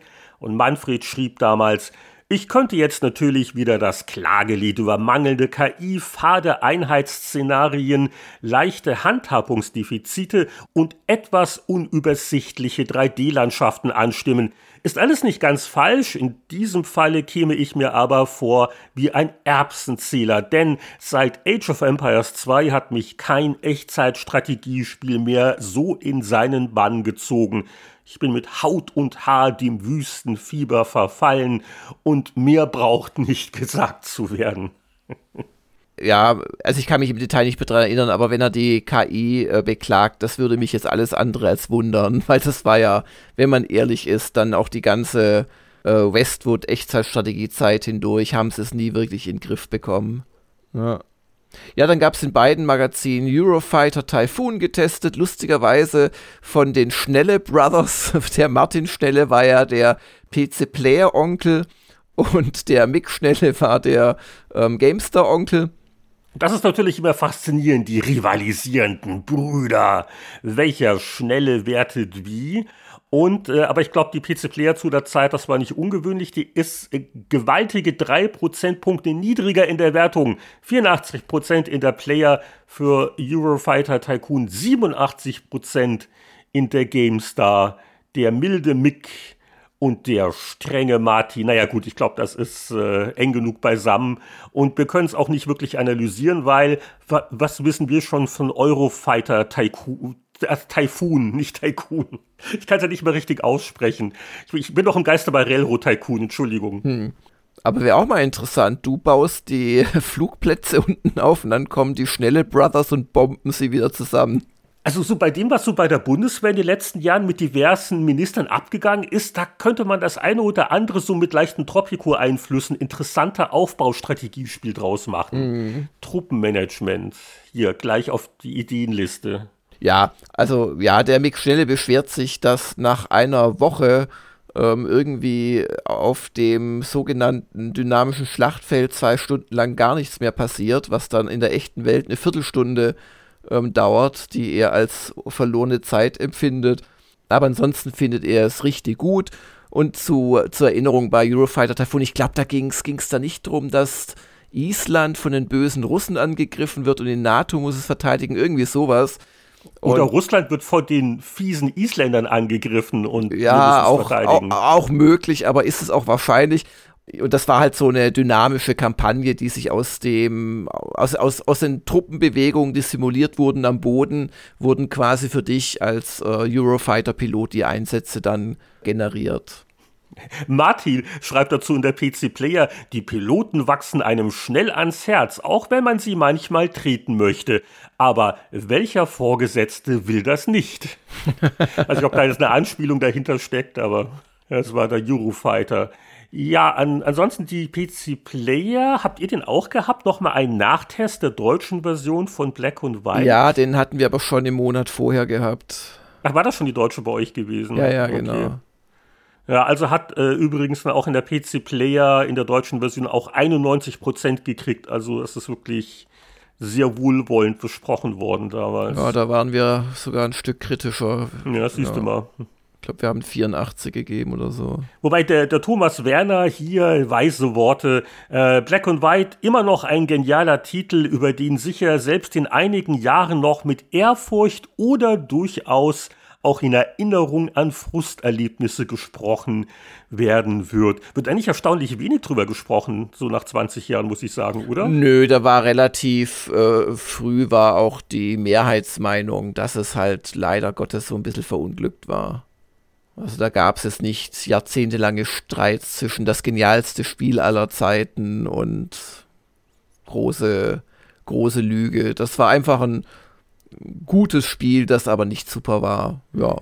Jetzt sehe ich hier in der Gamester noch einen Titel, den bringe ich mit der PlayStation 2 in Verbindung, aber anscheinend gab es dann auch äh, eine PC-Version. Das ist nämlich ein Rollenspiel namens Summoner und das weiß ich deswegen noch so ein bisschen, weil, man glaubt es ja kaum, schon damals war das oft so, dass eine neue Konsole rauskam und dann hat man verzweifelt auf Spiele dafür auch gewartet und Summoner war so ein PlayStation 2 so ein, so ein Hype-Titel. Und den hatte ich auch auf der PS2 ein bisschen gespielt. War auch nicht so ganz begeistert. Das war also mehr so aus der, aus der Not geboren, weil man hatte sonst nichts. Aber das ist schon die PC-Version im Test bei der GameStar. Hast du das noch irgendwie in Erinnerung? Nee, leider gar nicht mehr. Das hatte so, so ein Kampfsystem, wo du so Ketten gebildet hast, wenn du so im, im Rhythmus irgendwie gedrückt hast. Das weiß ich noch. Was hat denn die Petra Schmitz für die GameStar so geschrieben? Sie spricht von einer Vierer-Rasselbande, damit meint sie wahrscheinlich ihre Heldentruppe, und beschreibt die Kämpfe als spannungsreich. Aber wenn ich auf der Weltkarte alle zwei Minuten auf neue Gegnerhorden treffe, möchte ich ausflippen. Doch die kleinen Nervfaktoren schaffen es nicht, das Spiel zu zerstören. Dafür sind Story, Zauber, Einlagen und Optik einfach zu gut wo ich mir gerade die, die, Screenshots angucke, übrigens in der GameStar, Grafik sehr gut und ja, also äh, damals die Faszination 3D-Polygonwelten, aber die sind nicht toll gealtert. Uch. Nee, das sind sie allgemein nicht. Genau. Und sie meint noch, falls auch äh, für sie das die wichtigsten Aspekte eines guten Rollenspiels sind, sollten sie zugreifen. Aber hier in der Player, da muss ich mich jetzt beschweren, denn ähm, sehr gerne hätte ich dank des Player Guides Summoner noch zu Ende gespielt, aber da, so. da, wird auf, die zweit, auf den zweiten Teil einer Komplettlösung verwiesen, was natürlich beim letzten Heft einer, einer ruhmreichen Marke schon etwas traurig ist. Aber sag mal eigentlich, wie war das eigentlich für dich? Da haben wir auch äh, letzte Woche nicht so drüber gesprochen. Äh, so aus der Ferne, du warst ja nur noch freier Autor äh, damals warst du da traurig? Hast du gedacht, oh Gott, dafür habe ich es nicht erfunden? Oder warst du da schon weit genug weg, um da keine emotionalen Blessuren von der Einstellung deines und Boris Hefts zu bekommen? Also ich bin jetzt nicht in Tränen ausgebrochen, aber es trifft einen natürlich schon.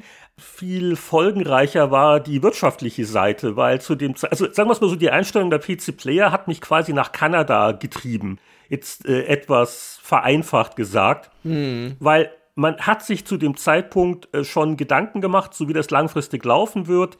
Ich war ja mit einem Pressevisum da und auch äh, meine Gattin, aber halt ohne eine wirkliche Green Card-Perspektive, also so ein bisschen Frust über das amerikanische Einwanderungssystem und die äh, berühmten Bay Area Lebenshaltungskosten. Und äh, die PC Player war halt damals die Hauptstütze, was das Haushaltseinkommen angeht und äh, die ist weggebrochen. Und äh, ich, ich hatte so im Hinterkopf da schon mal Kanada gehabt, weil ich, das weiß ich noch, da war ich, war das sogar für GameStar gewesen? Ich war jedenfalls mal in Vancouver für irgendein EA Sports Event, da war ich noch nie vorher gewesen und äh, hatte mir dann gedacht, ach ja, ist ja auch kein hässlicher Teil der Welt. Und das war dann irgendwie so der Plan B in der Schublade und vor allen Dingen auch, weil wir da als äh, Freiberufler über den normalen Einwanderungsweg die Perspektive hatten. Also es war eh dieses hm, langfristig hm, und immer nur das Pressevisum kombiniert mit äh, Kosten, weil damals Vancouver deutlich günstiger war, gute alte Zeit als die Bay Area, hat sich auch etwas geändert. Und äh, ja, und, und jetzt, jetzt fällt hier halt die PC Player weg. Und ich glaube, ich bin dann wieder bei der GameStar auch wieder als Autor, glaube ich, zurückgekehrt, ne? Ja, ja, das ging so ein bisschen hin und her über die Jahre. Aber es war halt nicht mehr in dem Ausmaß, es war also nicht das große Volumen, mit dem man äh, finanziell seriös planen konnte. Und äh, deswegen, also das verbinde ich eben noch mit dem Einstellen der PC Player, dass es wirklich so ein bisschen ähm, der Auslöser dann dafür war, zu sagen, okay, also wir müssen uns ja noch mal umorientieren, weil das, das haut nicht mehr hin. Ja, also durchaus also direkte Auswirkungen auch auf dich, ja. Aber damit sind wir eigentlich durch, durch die beiden Hefte. Ja, jetzt ist 2001 ist jetzt wirklich zu den 2001 ist abgeschlossen. Bevor ich hier noch mehr traumatisiert werde und ja, die Erinnerungen jetzt kehren zurück. Braucht ihr die Akten nicht mehr aufbewahren, jetzt könnt ihr sie schreddern. It's all coming back to me now. da, da, da, da, da. Aber was mich immer wieder wirklich fertig macht, äh, natürlich im positiven Sinne, bei unserer schönen Zeitreise ist, wie über die Jahrzehnte sich Themen oder auch Titelbilder irgendwie spiegeln und wiederfinden. Denn wenn wir jetzt zur Powerplay 6 1991 weiterreisen, was sehe ich dann auf dem Titelbild? Einen richtigen Piraten und nicht so einen frisch geföhnten Yuppie-Freibeuter wie bei Risen 2. Aber ja, also so häufig gab es ja nicht Piratentitelmotive bei den Spielezeitschriften in Deutschland und das ist schon ein lustiger Zufall, dass wir da also einen äh, Freibeuter, also mir gefällt der von der Powerplay besser. Der ist jetzt äh, technisch vielleicht nicht ganz so äh, scharf und überhaupt, der ist auch mehr so handgemalt, das hat also auch nicht den pseudorealistischen Stil, aber das ist noch ein richtiger Pirat, ansatzweise gefährlich, da ist der Degen auch viel bedrohlicher äh, gehalten. Und im Hintergrund kapert auch die ganze Mannschaft mit. Und äh, er hat zumindest äh, rechts hat er ein bisschen Luft und ist nicht gar so sehr von den Texten bedrängt. Aber bei der Powerplay vor 30 Jahren gibt's ja dann öfters das Rätselspiel, zu welchem Titeltext gehört eigentlich das Motiv. Und letzte Zeitreise sind wir ja böse drauf reingefallen, äh, wo ich es geschafft habe, das äh, Drachen von Lars Artwork irgendwie Eye of the Beholder anheften zu wollen. Und diesmal bin ich umfassend vorbereitet, aber ich frage gerne den jungen Kollegen Jörg Langer, äh, wir haben hier vier Titeltexte zur Auswahl. Zu welchem würde ihr den Piraten wohl zuordnen? also, obwohl es sicherlich diese Fantasie bei mancher Frau geben mag, nicht bei den Erotikspielen. Dann äh, die Birds of Prey. Hm, das neueste der Starkleider-Schöpfer, hm, klingt auch nicht danach. Wenig Vögel. Es ist auch kein Papagei auf dem Bild zu sehen, das zum Piraten vielleicht gehört. Dann, dann haben wir noch zur Auswahl, auch in, in schönem äh, Blassrosa gesetzt, ausgekocht. Babyboomer, origineller Geschicklichkeitstest. Nee, glaube ich auch nicht. Und dann bleibt eigentlich nur noch Might and Magic 3. Rollenspielsaga. Ja, das war anscheinend ein Piratenrollenspiel. Oder nein, nicht ganz. Obwohl übrigens die Erotikspiele, das wäre noch gut geraten gewesen, weil es gab ja ein Piraten-Liebesroman als Infocom Text Adventure Plundered Hearts. Und das wird auch in diesem Artikel erwähnt.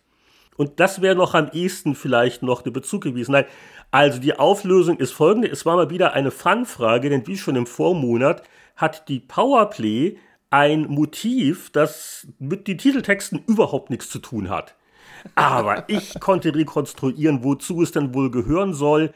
Und zwar befindet sich, auch mal von mir geschrieben, äh, auf Seite 22 eine kleine einseitige Preview von Skull and Crossbones, einem Piraten-Action-Spiel, das gerade dabei umgesetzt zu werden auf alle möglichen Heimsysteme. Und äh, ja, da, ich, ich, ich weiß nicht. Also, vielleicht war ja auch eine Absicht dahinter, dass die Powerplay damals gesagt hat, ja, Hauptsache es sieht irgendwie cool aus, das muss man nicht einem bestimmten Text zuordnen. Äh, das war so eine Phase gewesen, also für, für den Leser, ich glaube, es hat schon Gründe gehabt, warum ihr, also gerade bei der Gamester immer sehr darauf geachtet habt, äh, dass das äh, klar zu einem bestimmten Thema gehört und dass man auch weiß, was es sein soll. Ne? Das war schon ein bisschen professioneller dann. Aber schön waren sie. Also das Titelbild äh, gefällt mir durchaus. Nicht sinnvoll, aber schön. aber viel wichtiger als der Titel ist ja, was ist mit Erotikspielen gemeint? Ja, das ist eine Reportage weiter hinten, die habe ich jetzt auch nur so, so quer angeblättert. Äh, immer wieder ganz putzig, so nach dem Motto, was war denn damals so der Markt? Äh, und äh, immerhin dieser sogenannte Erotik-Report, äh, der deckt so verschiedene Kategorien ab. Also es geht jetzt nicht nur um irgendwie Strip-Poker und so ein Schmuddelzeug, äh, sondern wie schon erwähnt, Plundered Hearts oder Elaine in Monkey Island ist auch zu sehen. Also allgemein, es geht um Liebe, und zwischenmenschliche Beziehungen im weitesten Sinne in Spielen und das ist da so äh, eine ganz nette Übersicht. Aber äh, natürlich wurden auch äh, Emanuel und, und, und Geisha gewürdigt. Hm. Äh, gewürdigt wurde auch übrigens im Editorial der Abschied von Michael Hengsts ähm, äh, Benz, der Kaum hat er 300.000 Kilometer auf dem Tacho gehabt, äh, beim TÜV unangenehm aufgefallen ist. Die Mengeliste war zu lang, er war nicht mehr zu retten. Äh, das so aus dem vorderen Heftteil. Äh, hast du gesehen auf Seite 12, das ging ja völlig an mir vorbei, Multi-CD-Spieler an Amiga anschließen. Äh, du als Amiga-Besitzer damals, hast du das irgendwie verfolgt? Laserdisc an Amiga anschließen. Ja, das war auch, glaube ich, mehr so ein, so ein Bastelding. Ah ja, es ging um CD-Umlaufwerk. Ah ja, ja, okay. Ja, weil Laserdisc war ja doch nochmal ein bisschen was anderes. Hattest du mal einen Laserdisc-Player? Weil das, das war eigentlich auch faszinierend. Nee, also, ich nicht. Also das war zu, zu der Zeit, also ich weiß, also der Kollege Hengst und ein paar andere, ich glaube Martin auch, wir hatten eine Laserdisc-Fraktion. Ich habe das nicht äh, mitgemacht. Mir, mir war das irgendwie äh, zu, zu teuer und diese großen Dinger und ähm, ich habe dann auf DVD gewartet. Ja. Nee, bei mir war es so ein Arbeitskollege aus dem DMV-Verlag, also kein Direktor. Der Michael, der, der war in, einem, in einer anderen Redaktion angestellt, aber der wohnte tatsächlich, äh, also ja, gegenüber von mir. Das, das war ein Fußweg von einer Minute von Haustür zu Haustür.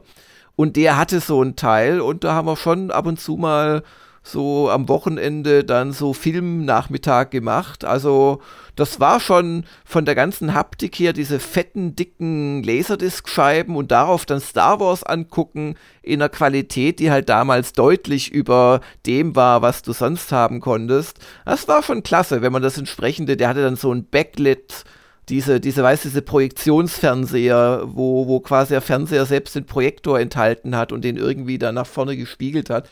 Also, das war schon ein großes Kino damals. Da kann ich mich noch gut dran erinnern. Aber wir schweifen ab und es kommt auch erst noch zeitlich, einige Jahre später. Aber nähern wir uns vorsichtig dem Testteil an. Der war auch vor 30 Jahren in dem Monat nicht so wahnsinnig ergiebig. So ein bisschen das Frühjahrsloch, das Vorsommerloch, wie auch immer. Ich glaube, der prominenteste Titel, der war wohl Space Quest 4. Das Sierra Adventure wurde in der Ausgabe getestet mit 76 Prozent bewertet. Und äh, der Anatol Locker und der Michael Hengst, äh, das machen sie mehrmals in der Ausgabe, so recht unterschiedlich bei ihren Privatgesichtern. Also Anatol super, Michael geht so. Aber der Anatol gibt ja auch ganz am Anfang zu, er ist einfach Fan der Serie und Space Quest 4 hat ihm auch sehr gut gefallen. Er schrieb, die Grafiken sind so gut, dass man sie am liebsten an die Wand pinnen möchte. Das Schärfste ist der Humor. Wer einmal beim Softwarehändler in der Kiste gewühlt hat, ist vor Lachen platt. Leider hat man den Spaß ziemlich schnell durch. Dafür wird man noch lange Zeit von diesem Programm reden. Und das weiß ich auch noch, das war das Beste an Space Quest 4, diese Spiele-Veräpplungen. Äh, und das hat äh, den Redakteuren damals so gut gefallen, dass der Test eigentlich fast nur aus Screenshots besteht, die diese Gags eigentlich enthalten. Wir also äh, alle möglichen zeitgenössischen Spiele da so ein bisschen aufs Korn genommen worden sind. Ich blätter mal gerade unauffällig nach. Ähm, Sim Sim, ähm, auch optisch sehr an SimCity angelegt. Boom, quasi mit äh, der, der Loom-Artwork. Äh, und ja, war ein großer Spaß, war auch schon das moderne äh, Point-and-Click-System von Sierra, aber ja, also allzu deutlich ist es bei mir nicht mehr in Erinnerung. Nee, bei mir auch nicht. Ich, die Wertung ist 76 Prozent. Das ist ja trotz Anatols Begeisterung jetzt schon noch sehr im Rahmen. Und es erklärt sich auch ein bisschen durch Michaels Meinungskasten, wo er unter anderem schreibt zu seinem Geht so Gesicht. Die Space Quest typischen Action-Puzzles könnten bei mehrmaligem Nichtgelingen ungeduldigen Spielern etwas auf die Nerven schlagen. Also, das scheint ihm passiert zu sein. Äh, ja, hat die so Geschicklichkeitsdinger, siehst du mal, das weiß ich jetzt gar nicht mehr. Ja, ja. Aber ja, Grafik, Humor, spielerisch, wow. Ja. Und dann geht's weiter. Dann, ich hoffe ja manchmal bei so äh, obskuren Amiga-Sachen, die ich überhaupt nicht kenne, dass du dann aufspringst und sagst, jawoll, Fate, Rollenspiel.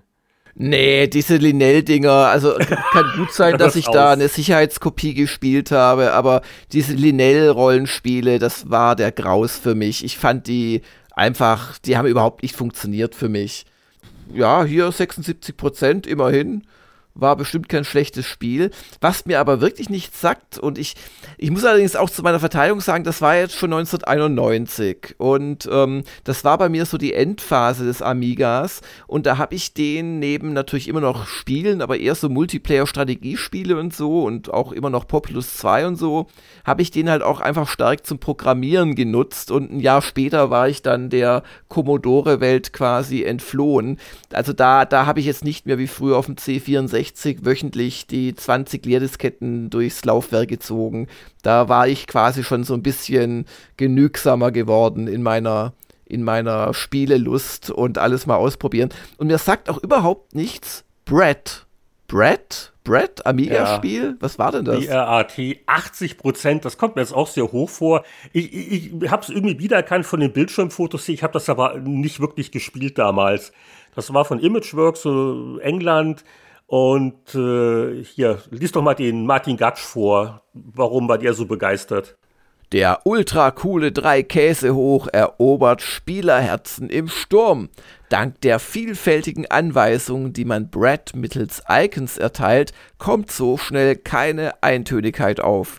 Der Spieler wird mit immer neuen Extras und anderen Spielelementen bei Laune gehalten.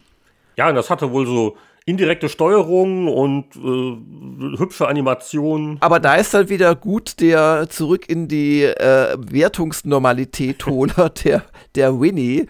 Mir ist das Thema und das Spielprinzip ganz einfach zu lauwarm und langweilig.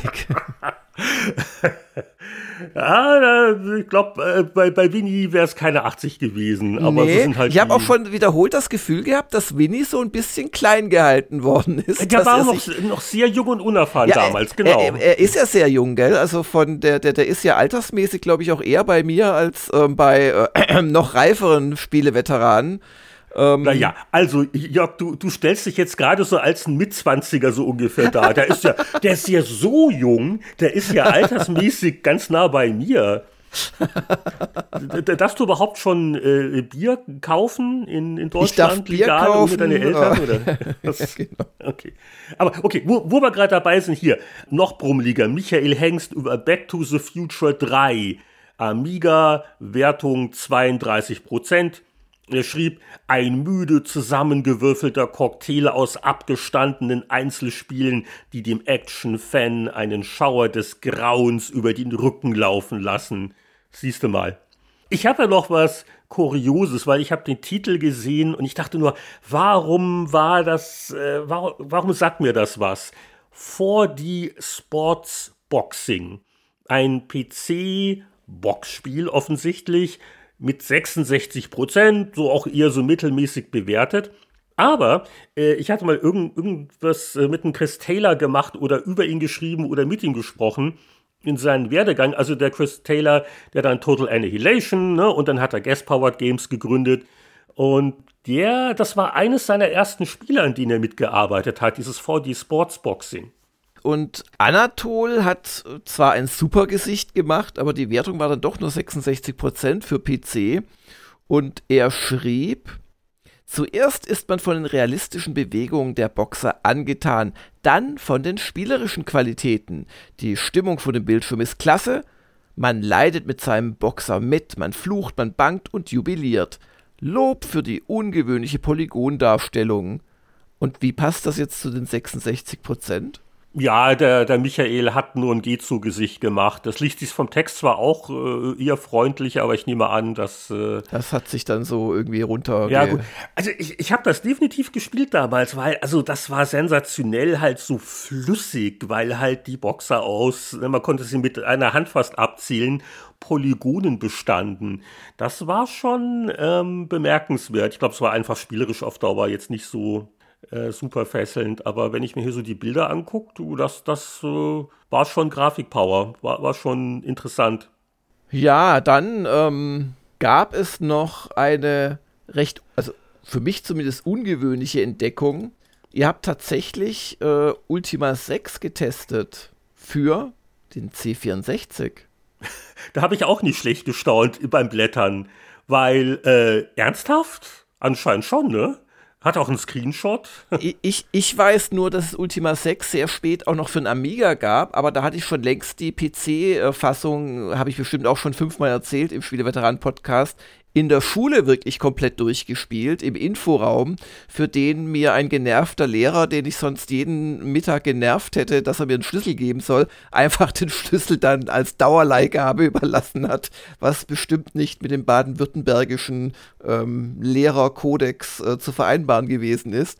Aber ähm, äh, für ein C64, wow. Allerdings war das jetzt keine schöne Version, muss man sagen. Die hatte nur 16 Farben und ja, da ich, ist. Ich guck, ich guck gerade hier online ein bisschen noch rum nach dem Motto, hat die PC Player da April-Scherze gemacht? Aber nein, nee, nee, es gibt noch andere wirklich. Quellen. Es gab ja, ja. eine C64-Version von Ultima 6, nicht schlecht, aber äh, also auch ein Ultima-Fan wie du, der ist jetzt nicht in Versuchung, seine ganzen PCs und Amigas wegzuwerfen, um das auf dem C64 nochmal durchzuspielen. Nee, das hat schon, das, das war glaube ich auf dem Amiga, da war es sicherlich schöner, aber das, da, da, da, das sind diese Kisten schon an ihre Leistungsgrenzen gestoßen. Und ja, aber ehrlich gesagt, ich muss mir die mal irgendwoher besorgen. Also so rein aus historischem Interesse möchte ich mir die schon mal anschauen. Hm. Der Anatole hat es da auf dem Viertelseitchen nochmal getestet und immerhin 78 Prozent, aber zum Vergleich die PC Originalversion, die hatte 92 bekommen, also doch eine Abwertung, sechs Diskettenseiten. Programmierer haben sich Mühe gegeben, trotzdem ziemlich scheußlich, ja, das sind so die, die Stichpunkte. Aber immerhin, schönes, gehaltvolles und intelligentes Rollenspiel, in dem es viel zu entdecken gibt. Ja, dann so im hinteren Heftbereich wollte ich noch erwähnen, ein im Schwarz-Weiß-Teil verstecktes Interview mit dem David Bradley, dem Wizardry David Bradley, Seite 93, äh, das ist ganz interessant. Äh, der Erotik-Report, den haben wir schon erwähnt, den muss man auch gesehen haben, was damals für Pixelpracht, für Wallungen ausgelöst hat. Bei den Videospielen, da ist eigentlich die höchste Wertung im ganzen Heft zu finden, wenn auch, ich muss sagen, es ein etwas exotischer Titel sicher war. Ein PC Engine Tennisspiel. Final Match Tennis bekam 91 Prozent und äh, das war absolut okay. Der Martin hat den Test geschrieben und er meinte dazu, Final Match Tennis spielt sich deutlich rasanter und etwas realistischer als sein Halbbruder World Court Tennis. Die spektakulären Ballwechsel kommen einer Live-Übertragung im Fernsehen recht nahe. Leider sind die Computergegner zu schwach. Man braucht etwas Zeit, um sich an die sensible Ballkontrolle zu gewöhnen. Nach etwas Übung hat man sie allerdings im Griff und zaubert auf dem Platz. Fazit: Final Match Tennis ist absolut brillant. Und äh, World Cup Tennis und Final Match, ich versuche das gerade auseinanderzuhalten in den Erinnerungen, welches von beiden Martin und ich äh, immer wieder dann so im Duell weil der Computergegner war zu schwach und ich war nicht auch zu schwach, aber äh, relativ weniger schwach als der Computergegner, um äh, da Martin Paroli zu bieten. Aber ja, World Cup Tennis und Final Match Tennis, das waren mit Abstand die besten äh, Tennissimulationen und sind es vielleicht heute noch. Naja gut, in den letzten Jahrzehnten habe ich ähm, das nicht mehr so intensiv verfolgt, aber das äh, waren absolute Zwei-Spieler- Granaten. Und Zum Abschluss vielleicht noch auch so ein, ein kleines Kuriosum, weil das Mickey Mouse Sega Videospiel Castle of Illusion, das bringen wir alle mit dem Mega Drive in Verbindung, ist ja auch beim äh, Mini Mega Drive dabei. Aber es kam da nochmal eine Master System Umsetzung und die wurde hier doch ganz äh, beachtlich mit 80 Prozent bewertet. Das äh, war die alte 8-Bit-Konsole von Sega, die nie so ein ganz großer Erfolg war, wo aber in der Endphase einige wirklich erstaunlich gute Spiele noch dafür rauskamen. Und äh, dann noch ein Satz vom Volker Weiz, kaum zu glauben, was Sega noch alles aus dem guten alten Master System herauskitzeln kann. So ein Master System Mini finde ich auch mal nicht uninteressant. Da bin ich vielleicht aber eine zu kleine Nische, weil ich glaube, da, da, da, da, wäre man überrascht, äh, was, äh, was es da doch äh, an Titeln noch gab. Auch wenn die Hardware immer im Schatten vom NES und Mario natürlich stand. Ja, und Jörg reisen wir jetzt auch denn ins Jahr 1981 schon zurück, vor 40 Jahren. Hat man, wollte man nicht mal drüber oder?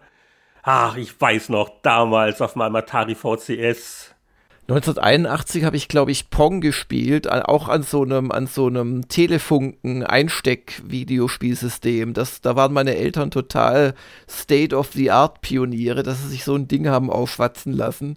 Aber ich habe da schon früh angefangen. Ja, und da ist das Kind dann verdorben worden. Das hat man jetzt ja, davon sozusagen. Selber schuld, genau. Das hätte er nicht werden können. So gern hätten sie einen Buchhalter gehabt oder jemand, der was Gescheites macht, aber nein.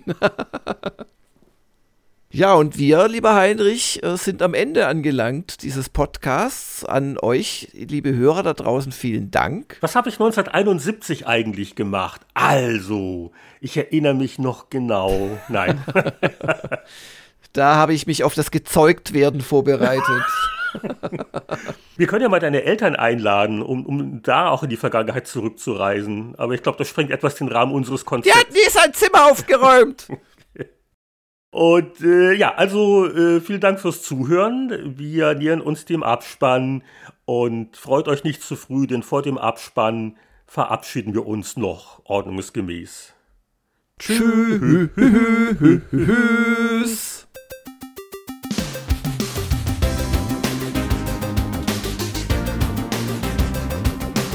Das war Spieleveteranen Podcast 218 mit einem lieben Gruß an den Schleimspezialisten Michael Hengst, der kurz vorbeigeschaut hat. Danke an euch fürs Zuhören. Wenn ihr unsere werbefreie Berichterstattung unterstützen wollt, wäre es toll, wenn ihr euch mal unsere Patreon-Seite anguckt. Wer 5 Dollar im Monat spendet, der kriegt auch die doppelte Portion an Episoden Spieleveteranen wöchentlich. Und die Mad 10 Unterstützer, die werden natürlich wieder namentlich gegrüßt. Es sind Christian Kohlheim, Markus Werner, Champa, Marc-Alexander Grundke, Lüder Görtmüller, Pascal Turin, Gronk, Mario Stritzelberger, Sören Stoneman, Alexander Schulz, Tobias Navarra, Christian Timmer, Andreas Wander, Heinrich von Weinau, Peter Verdi, Whitebed, Abrichte und Kurprinz. Bis zum nächsten Mal. Alles Gute.